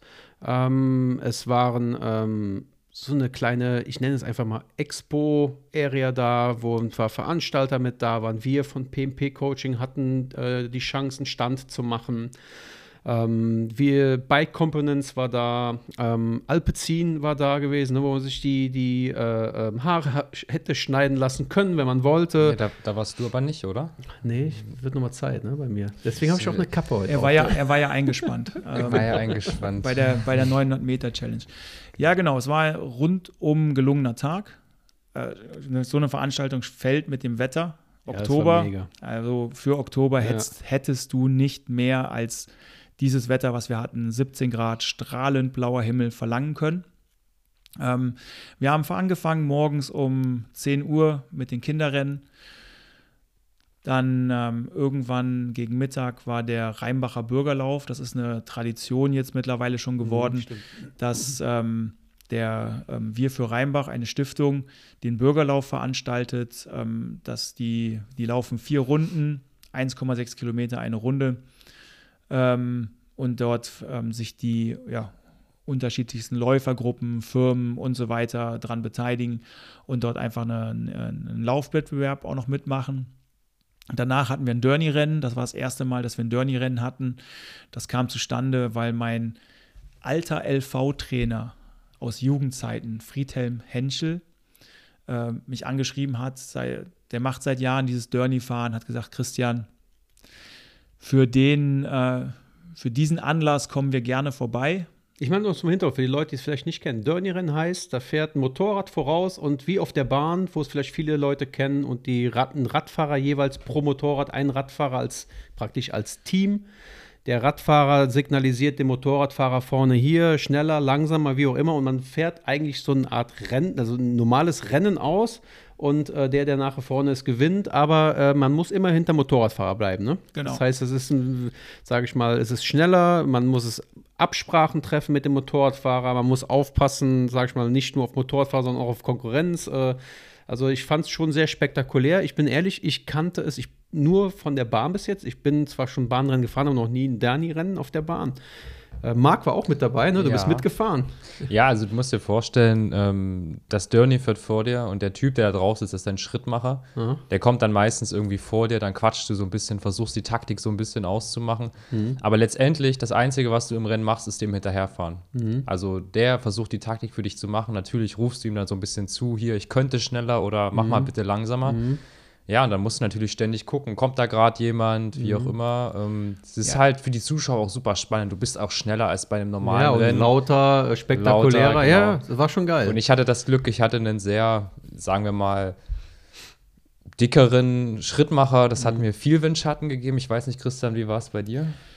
Ja, also bei mir ähm, ne, war okay. Also Windschatten äh, konnte ich mich nicht beschweren. Ähm, wie du schon sagtest, vorher sprichst du mit deinem Dirty-Fahrer so ein bisschen, was wollen wir machen? War ja klar, ähm, Abschiedsrennen, ich will auf Angriff fahren. Äh, aber wir versuchen das Ganze auch ein bisschen intelligent anzugehen. Das heißt, ähm, wir lassen die erstmal vorfahren, dann äh, überholen wir so ein bisschen und wirklich richtig Gas geben wir erst letzten zwei, drei Runden. Bis dahin hält sie mich so ein bisschen äh, im Mittelfeld und äh, lässt die anderen mal so auch ein bisschen, ja, vielleicht sich verausgaben oder irgendwie sowas. Lassen, ja. Und auf einmal halt drei Runden vor Ziel denke ich so, was poltert denn da für ein Sattel über die Straße? Das heißt, bei meinem Dirny-Fahrer ist drei Runden vor Schluss auf dem Kopfsteinpflasterstück der Sattel abgebrochen. Ach, und der hat die ganze Zeit dann nur noch auf der restlichen Sattelstütze gesessen. Die auf letzten dem drei Kopfsteinpflaster. Runden. Auf dem, auf dem Kopfsteinpflaster. Autsch. Ähm, wir hatten das Glück, dass unsere Lücke nach hinten groß genug war, dass wir den dritten Platz verteidigen konnten, aber nach Attackieren nach vorne war da nicht. Da konnte ich ihn anschreien, wie ich wollte, fahr schneller. Der war froh, dass er, war froh, dass er so halbwegs ja. äh, dann ins Ziel gekommen ist, ja. Krass, krass. Gewonnen hat das äh, Markus Burkhardt, ne? Ja. Vor Zweite. Ralf Grabsch. Stimmt, genau. Und dritter warst du, ne? Ja. Ja. Ähm, ich meine da auch, zu, äh, sag ich mal, für die, die nicht dabei waren. Ähm, klar, wie das dann eben so ist. Christian lädt zum Abschiedsrennen ein. Natürlich auch, äh, du sagtest eben, du willst dich bei deinen Fans verabschieden. Ähm, es waren natürlich nicht nur Fans da, es waren ähm, äh, Kollegen von dir da, Ex-Kollegen, äh, ehemalige Profis. Ähm, erzähl mal so ein bisschen, wer war alles da? Ralf Grabsch habe ich äh, hab gerade schon gehört, Markus Burkhardt, ähm, dann ähm, Hanka Kupfnagel ne, war mit dabei, ähm, auch genial, die eben auch schon letztes Jahr bei dem äh, Fluthilfe Charity Ride mit dabei war. Ja, genau, es waren halt ähm, noch Markus Pfoten, der bei der Tour de France schon ganz, ganz erfolgreich war, mhm. Björn Glasner, Gewinner der Rheinland-Pfalz-Rundfahrt, Hanka hast du schon erwähnt, Jörg Ludewig, der ähm, ja in den verschiedensten Profiteams gefahren ist, unter anderem Telekom äh, war mit vor Ort. Dominik Röhls, mit dem ich zusammen bei, bei Müllram gefahren bin. Marcel Sieberg äh, war dort. Ähm, ja, also rundherum. Es war halt einfach wie so ein, äh, wie so ein altes Klassentreffen. Ähm, ja, ganz richtig. viele Leute von früher aus den, aus den ersten Profijahren mit da gewesen.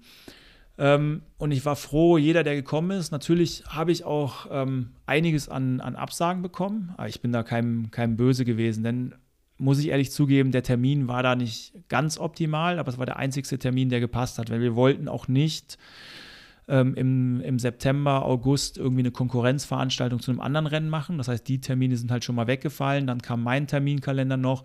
Dann ähm, blieb halt nur der 10. August, was halt Mitte der Ferien war. Mhm, mh. Es hat noch die Lombardei-Rundfahrt stattgefunden, Paris Tours, das heißt, dort waren noch einige im Einsatz. Einige mussten noch zur Tour of Langkawi, weil im Moment haben wir ja den Auf- und Abstiegskampf im, im Radsport, im, im, unteren Segment der Rangliste.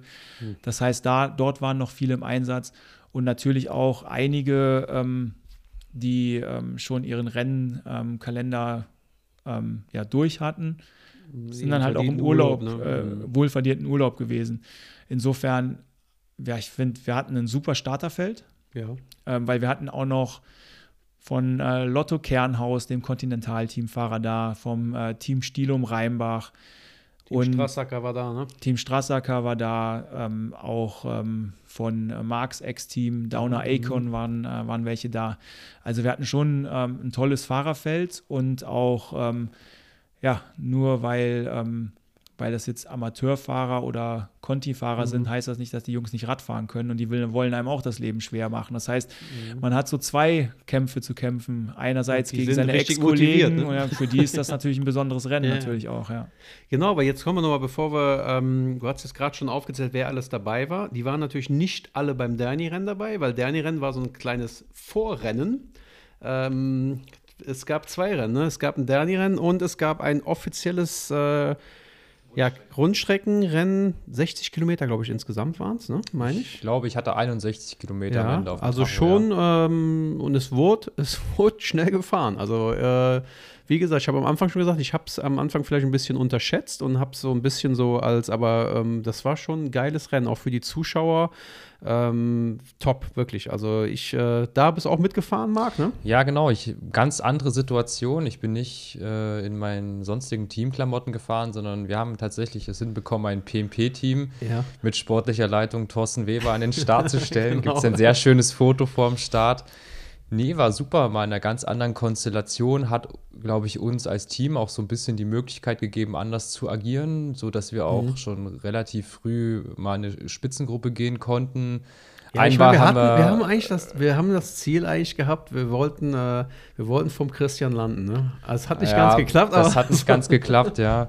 Ja, aber wir konnten noch einmal hinterherfahren, als wir die Gruppe verpasst hatten, sodass wir eigentlich immer im Bilde waren, was passiert ist. Und ich glaube, den anderen Jungs hat es auch extrem gefallen. Aber dann irgendwann Richtung Ende, dann wurde es dann ernst. Ja, also ähm, das eine oder andere Mal habt ihr mir ja auch geholfen. Ähm, das macht man dann so.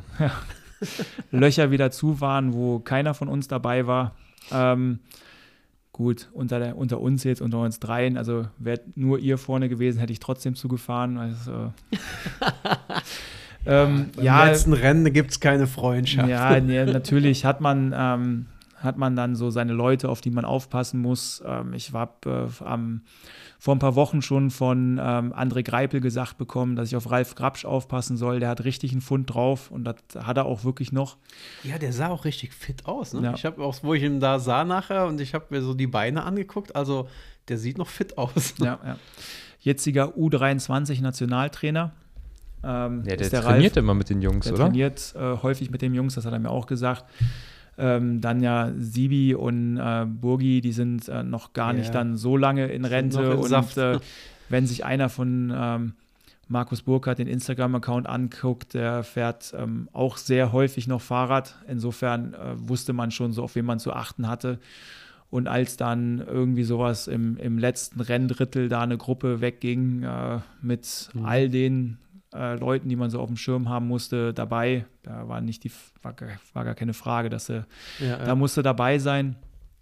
Und ähm, ja, habe es dann halt ein paar Mal probiert. Jeder hat mal irgendwie probiert. Und ähm, ja, am Ende konnten wir uns dann lösen. Und ja, wie ich ja schon eben gesagt habe, ähm, dieser, die Bachstraße hoch äh, kommt dir flach vor, wenn du sie Ja, einmal fährst, genau. aber wenn du sie 40 Mal fährst, tut die halt richtig Ja. weh. Und äh, da bin ich dann halt in der äh, in den letzten zwei Runden jeweils mit über 500 Watt hochgebrettert und konnte da den Unterschied machen und mich dann alleine absetzen und so halt meinen Moment in Rheinbach nochmal genießen. Mhm. Ich bin die Strecke damals auch schon mal, genau die gleiche Runde auch schon mal gefahren, damals in, in, ähm, ähm, in, in dem Verein vom VfL Rheinbach. Das weiß ich, deswegen weiß ich das noch. Das zieht sich enorm da hoch, auch mit dem Kopfsteinpflaster. Ich weiß noch, damals hat ähm, ähm, Andreas ähm, ähm, Kappes hat gewonnen. Und ich weiß mich noch, dass ich mit Andreas Kappes in der, vorne weg war und ich habe äh, fünf Runden vor Schluss habe ich platt gefahren. Deswegen auf Kopfsteinpflaster. Aber deswegen die Strecke ist echt, ich kann, da kann ich mich noch dran erinnern, die ist, die ist super schwer. Ja. Das zieht sich enorm da hoch. Also, Ja, da, da zeigt wieder mal, die Rennfahrer machen das Rennen schwer. Also die vermeintlich einfachen Kurse können auf einmal richtig hart werden. ja, ja, also, ja.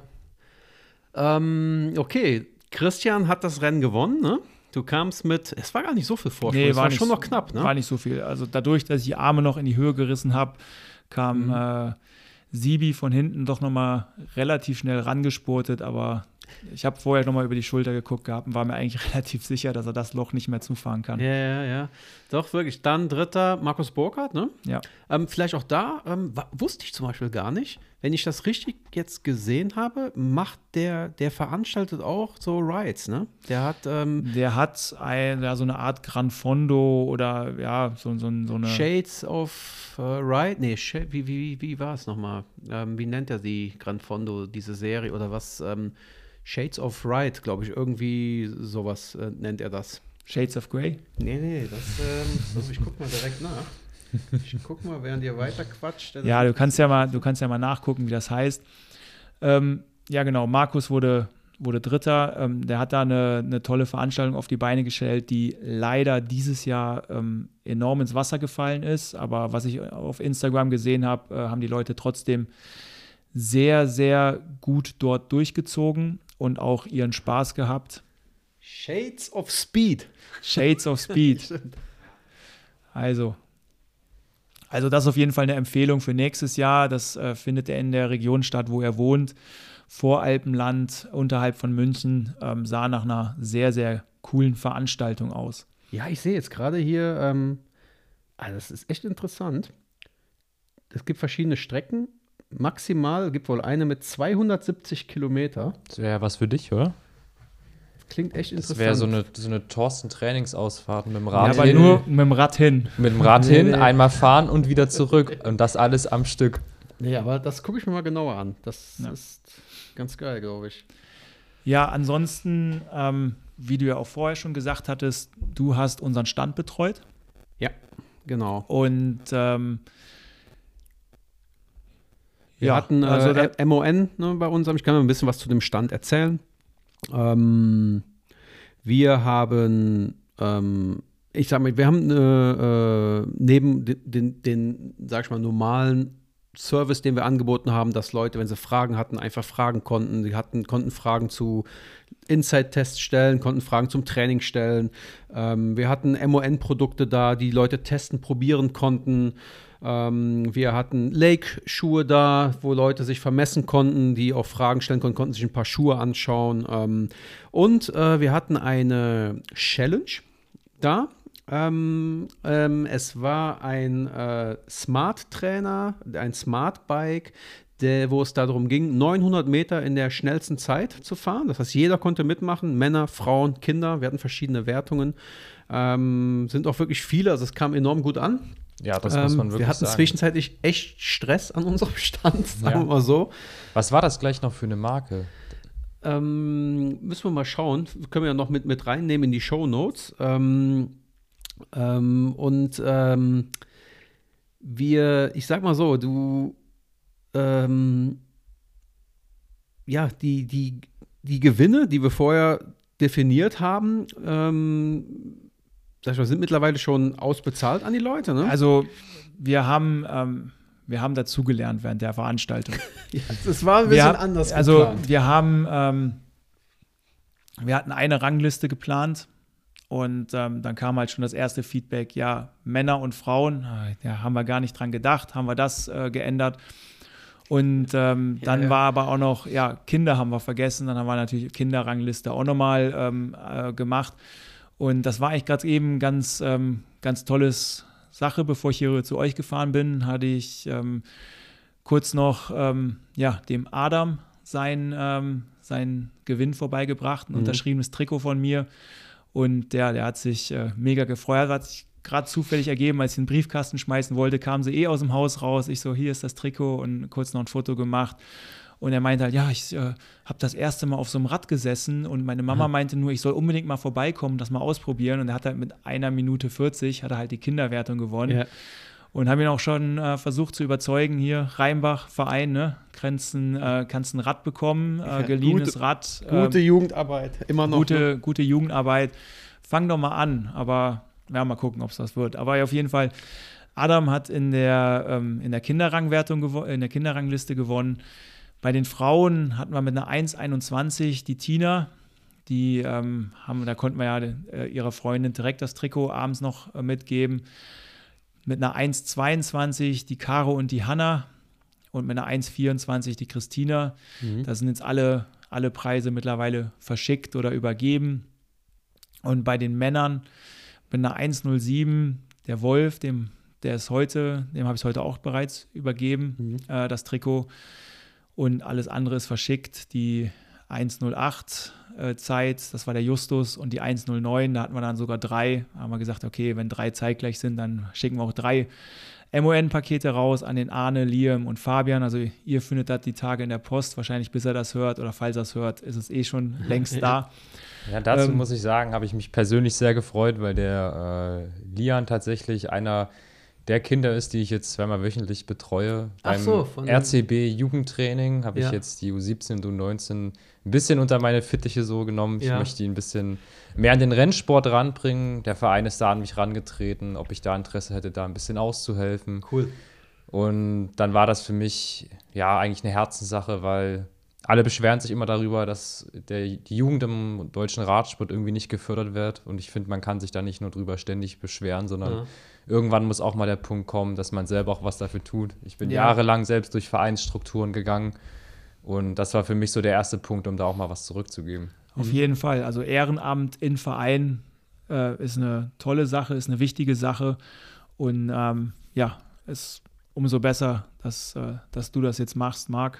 Und ähm, ja, davon können wir mehr brauchen, weil ähm, leider mussten wir ja auch bei der Veranstaltung selber, wir haben ja teilweise mehrere Rennklassen in der Jugend zusammen starten lassen müssen, damit wir die Felder halbwegs voll bekommen.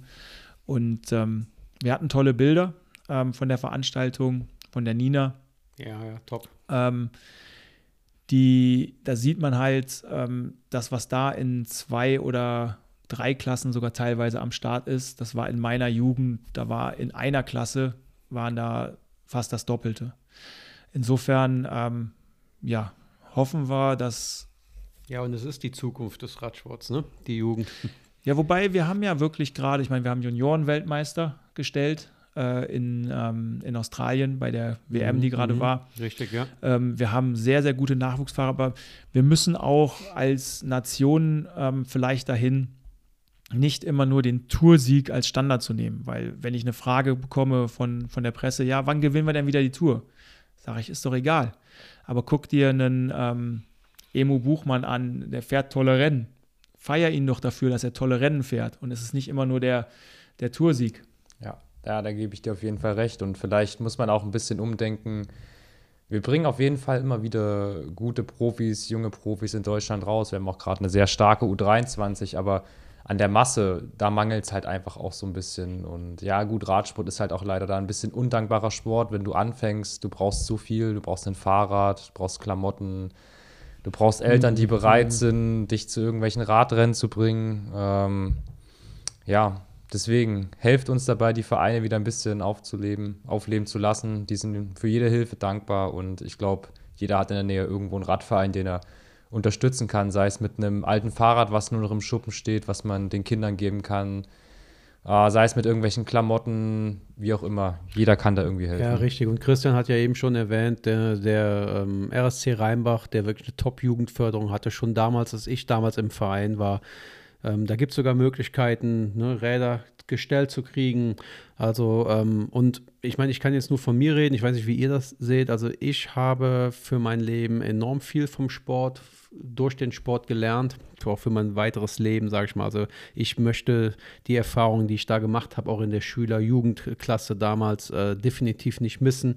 Ich glaube, dass man da viel als Kind und Jugendlicher lernen kann, was einem im späteren Leben weiter, was vielleicht auch heutzutage manchmal so ein bisschen auf der Strecke bleibt, so dieses Durchbeißen, Hürden angehen, Hürden annehmen, sich motivieren, mit Niederlagen umgehen, ähm, sag ich mal, all diese Sachen, glaube ich, ähm, hilft nur, wenn da die eigenen Kinder sowas machen. Aber jetzt können wir ja, jetzt sind wir ja schon ein bisschen abgeschweift. Ich glaube, das Thema Abschiedsrennen, Ja, eine Sache habe ich noch. Das ist, vielleicht ist das noch nicht so rübergekommen, weil du sagtest eben, man kann das auf dem Trikot nachlesen, was da alles da schon gewonnen hast. Ne? Ich sag mal, wir haben jetzt, äh, wir hatten nicht nur einen PMP-Stand, um Gewinne zu verteilen, sondern wir hatten ihn noch so ein bisschen zum guten Zweck, ne? weil man konnte ein paar geile Klamotten kaufen und äh, unter anderem limitierte Sachen. Erzähl mal so ein bisschen. Das ist ein guter Punkt, den hätte ich jetzt fast vergessen. Ähm, ja, das Trikot, was ich getragen habe und äh, was ihr auf Instagram bei mir seht, ähm, ja, ist ein Special Design. Ähm, es sind die Farben, also es ist hauptsächlich weiß, aber es hat einen, einen Brustring mit ähm, natürlich Gelb für die Tour, die ich achtmal gefahren bin. Ähm, Giro, Rosa sechsmal und auch die Vuelta, jeweils meine Teilnahmen dabei. Meine Profisäge sind drauf verewigt. Und ähm, ja, einfach ein sehr schönes, gelungenes Design. Das Ganze wurde gesponsert von der Firma Gütelhöfer Immobilien aus Rheinbach. Also die haben ähm, die, die komplette Produktionskosten dieses Trikots übernommen ähm, und haben gesagt, Christian, wir kaufen dir welche, aber wir machen auch, wir, wir produzieren 30 Stück davon. Diese 30 Stück, ähm, die wir da in, also ja, streng limitiert, wir werden sie nie wieder produzieren, ähm, haben wir versucht zu verkaufen und das zu einem Preis, der nicht günstig ist, 150 Euro das Stück. Und man muss dazu sagen, es sind, es sind gute Trikots. Ne? Wir Ja. reden hier von BioRacer-Trikots in einer wirklich Top-Profi-Qualität. Ihr fahrt dieselben Trikots ne, bei äh, Ineos. Ähm, und ähm, ja, 150 Euro für so eine äh, limitierte Edition, die auch wirklich äh, heiß begehrt war. Also ist das, äh, ich glaube, also das, äh, die, das Design hat super viele schon mal angelockt an den Stand. Die haben sich das Trikot angeguckt. Ja, haben 150 Euro bezahlt und das ist ja nicht in deiner Tasche gelandet, ne, Genau. sondern Das geht an das Dr. Davo Kinderheim Mhm. aus ähm, Rheinbach. Ähm, damals, was wir vorher erzählt haben, Vortour der Hoffnung, dort, dort sind wir gestartet an dem Tag. Ich habe den Geschäftsführer kennengelernt und ähm, Kinder liegen mir, uns ja eh am Herzen. Normalerweise mache ich viel für den Verein Leben mit Autismus und ähm, ich hatte mich mit dem Thorsten, dem Herrn Gütelhöfer, besprochen, was, was sollen wir machen, wo sollen wir es hinspenden. Und wir waren beide der Meinung, lokal ist am besten. habe ich gesagt, okay, ich war zuletzt bei dem Dr. Davo Kinderheim.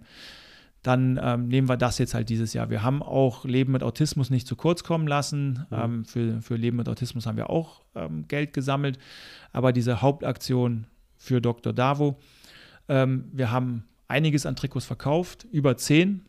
Wir haben acht abgezweigt zum Unterschriften sammeln. Die werden bald in eine Auktion gehen. Da werden wir euch informieren, äh, wenn die in eine Auktion gehen. Dort haben alle prominenten Starter unterschrieben. Cool. Ähm, ja, und. Was ist mit den anderen Trikots? Gibt es noch Möglichkeiten, äh, gegen eine Spende so ein Trikot zu bekommen oder war, ist jetzt Chance vorbei? Nee, also wer rechnen kann, ne, mhm. sind Bleiben noch, zwölf, ne? Oder wie viel waren es? Nee, nee, nee, nee. Also zwölf, dreizehn sind weg, mhm. acht weg. Insofern. Ja, zehn ungefähr, ne? Ja. Aha, okay. Acht, neun, acht, neun sind noch verfügbar in äh, ein paar verschiedenen Größen, hauptsächlich XL und XXL. Ähm, ja, aber wer auch Interesse hat, um das einfach so zu bekommen, wer eins haben möchte, ich unterschreibe es auch gern, gar kein Problem. Insofern, ähm, ja, ja, einfach uns kontaktieren ähm, dann leiten wir es gerne in die Wege. Ansonsten. Wir können ja auch nochmal ein, ein Foto posten davon, dass man wirklich sieht, das ist echt ein geiles Design. Ja. Ansonsten, ähm, ja, wer kein Trikot möchte, aber trotzdem spenden, Dr. Davo hat eine Internetseite, wo die Bankverbindung auch ste äh, draufsteht. Ähm, ja, das ist ein, ähm, mhm. ist ein, Verein, der auch letztes Jahr Probleme hatte ähm, mit dem äh, Wasser im Keller, ähm, viel renovieren musste. Insofern, dort wird jeder Euro auf jeden Fall gebraucht. Zusätzlich, vielleicht auch noch als letzten Satz dazu, wo wir schon beim Thema Trikot sind. Wir haben auch noch ein paar Fluthilfe-Trikots, ne, die wir äh, anbieten könnten, wenn einer noch Interesse an Fluthilfe-Trikot hat, das äh, zum äh, guten Zweck von dem Leben mit Autismus e.V. wir verkaufen. Da sind, glaube ich, auch noch welche von da. Ne? Und ja gut, wir verkaufen die nicht, es ist gegen eine Spende. Genau, gegen eine Spende für äh, Leben mit Autismus e.V. Und ähm, es gibt noch Möglichkeiten, äh, PMP-Trikots zu kaufen. Ne? Da haben wir noch ein paar von übrig. Kilometerfresser. Kilometerfresser äh, Podcast-Trikots powered by PMP Coaching. Genau, da sieht man ja Marc äh, mhm. beim Rennen drin rumfahren. Ähm, Finde ich sehr gelungenes Design. Mhm. Und ähm, genau, die kann man auch noch bei uns kaufen. Genau. Die kann man jetzt wirklich kaufen. Ja. ja. Kann ich nur bestätigen, mal schön out of the box gedacht, finde ich. Also geile Farbe, ja. Sieht also nicht nur schnell aus, macht auch schnell. Macht auch schnell und ich habe mich kaum wiedererkannt in den Klamotten. Also ich finde es absolut geil. Hab's ja endlich, im Training so Endlich sahst du mal schön aus. Endlich sah ich mal schön aus auf dem ja. Fahrrad, ja. so. Gut. Ja, also, also da nochmal von meiner Seite Christian, vielen, vielen Dank für das geile äh, ja, Radsport-Event. Ich glaube, ich kann da einfach auch im Namen vieler Zuschauer sprechen. Also, was ich mitgekriegt habe, alle fanden es cool. Äh, es war super Stimmung, super Wetter. Gut, dafür kannst du nichts, aber zumindest war es so. Der Christian hat bestimmt schön aufgegessen am ja. Abend vorher. Ja, das ist normal immer mein Job. Ähm, also Wenn es danach geht, äh, jetzt weiß ich auch, warum wir so viel Sonnenschein dieses Jahr hatten. aber wirklich, also top, wirklich top. Ich weiß, dass das viel Arbeit, Stress und Nerven reingesteckt hast. Und ähm, dazu kam noch, ich sage mal auch, was den PMP-Coaching-Stand anging. Äh, ich war bis den Abend vorher noch im Urlaub, bin also erst die Nacht wiedergekommen. Das heißt, auch die ganze Vorbereitung bezüglich PMP-Coaching-Stand und so weiter, das blieb alles an Christian hängen. Ähm, wirklich top. Dankeschön, geiler Tag und äh, ja, ich denke jetzt auch wohlverdiente Rente. Ähm, ja.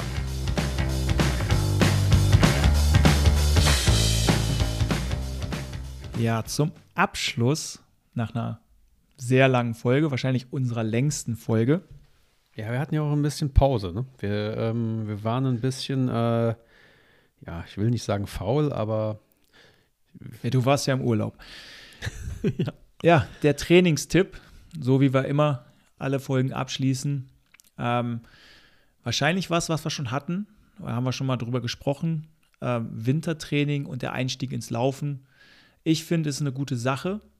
Und Marc kann darüber am besten berichten, weil er hat schon angefangen mit dem Laufen. Ich habe ja dieses Jahr gar nicht aufgehört mit dem Laufen. Ja, richtig. Aber Marc hat jetzt gerade erst angefangen mit dem Laufen. Wie machst du ja. das so?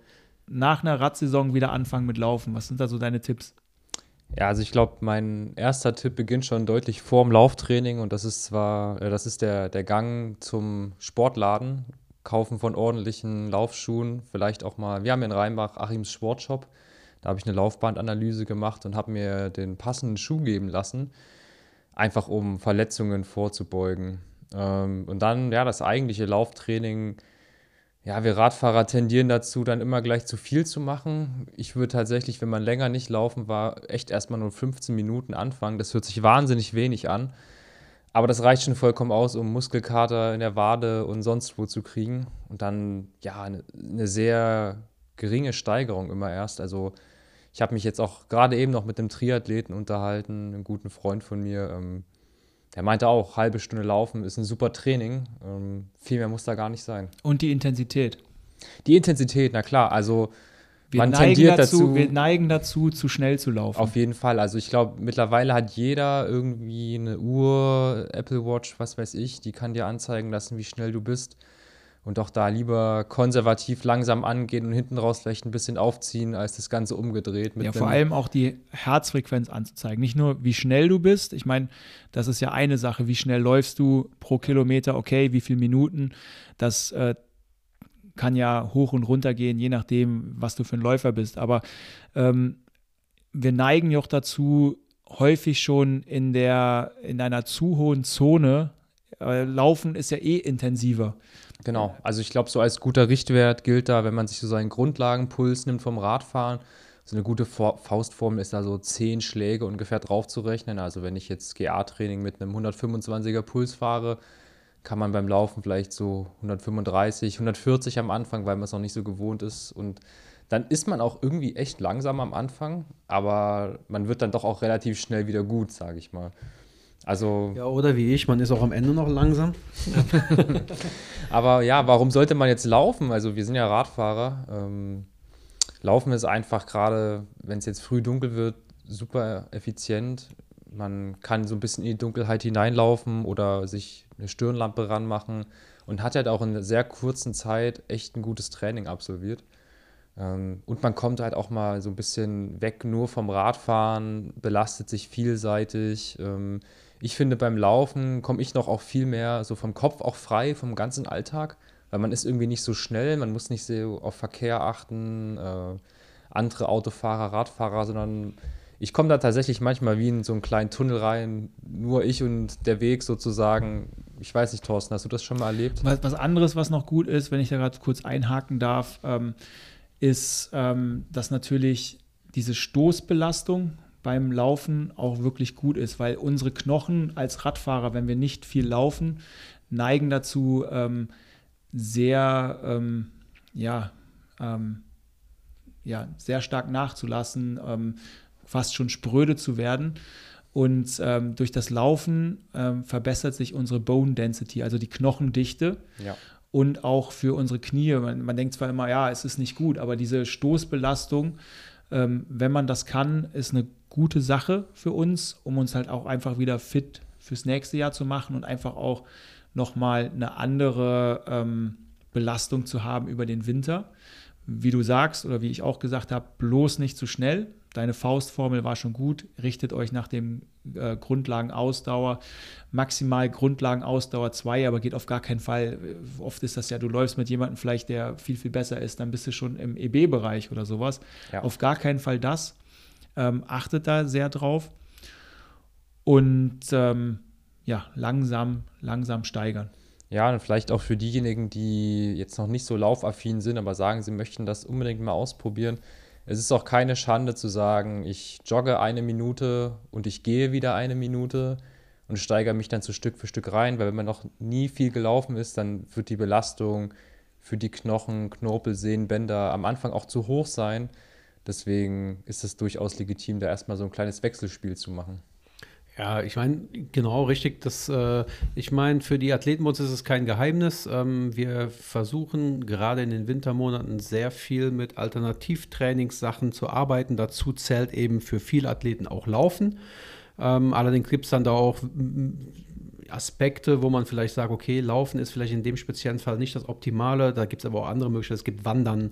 Ähm, ich, äh, ich sag mal, wir sehen sehr, sehr große Vorteile da drin. Ähm, Alternativsportarten in den, sage ich einfach mal, Off-Season und Wintermonaten, sage ich mal, zu machen. Ähm, ganz im Gegenteil, hat keinerlei Nachteile. Äh, in Ja. unseren Augen wirklich nur Vorteile für, für die Saison gesehen, weil wir merken schon, gerade wenn wir neue Athleten bekommen, ähm, Es die sind so ein ist- bisschen festgefahren ja, es teilweise. ist teilweise wirklich man merkt, es ist eine richtige Angst da nach dem Motto, wie äh, äh, ich soll jetzt äh, so wenig Radfahren und, und wandern äh, und nicht Radfahren an dem Samstag äh, und äh, laufen gehen und danach nur noch eine Stunde Radfahren auf der Rolle ähm, oder ein Zirkeltraining. Ähm, also dass man merkt, ähm, dass es ist teilweise äh, schon eine gewisse Angst da. Und ähm, sag ich mal, wenn man den Leuten aber dann genau erklärt, was der Hintergrund ist, äh, was für Vorteile davon sind ähm, und ähm, einfach so mal ermutigt, äh, es mal auf sich zukommen zu lassen und ähm,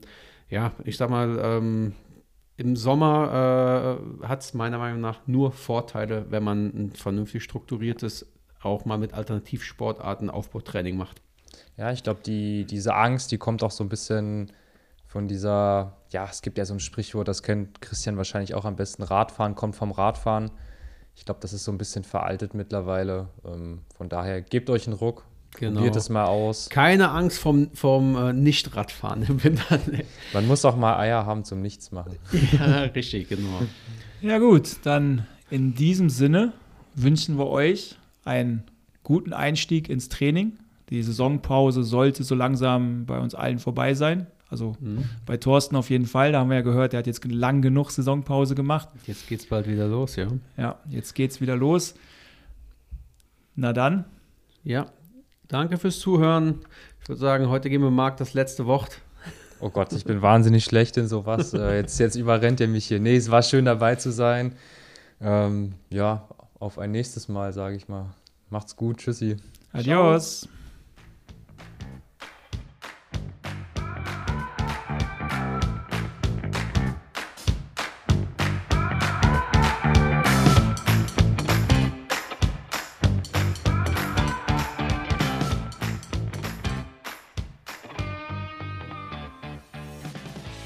Und das war's für heute vom Kilometerfresser Podcast.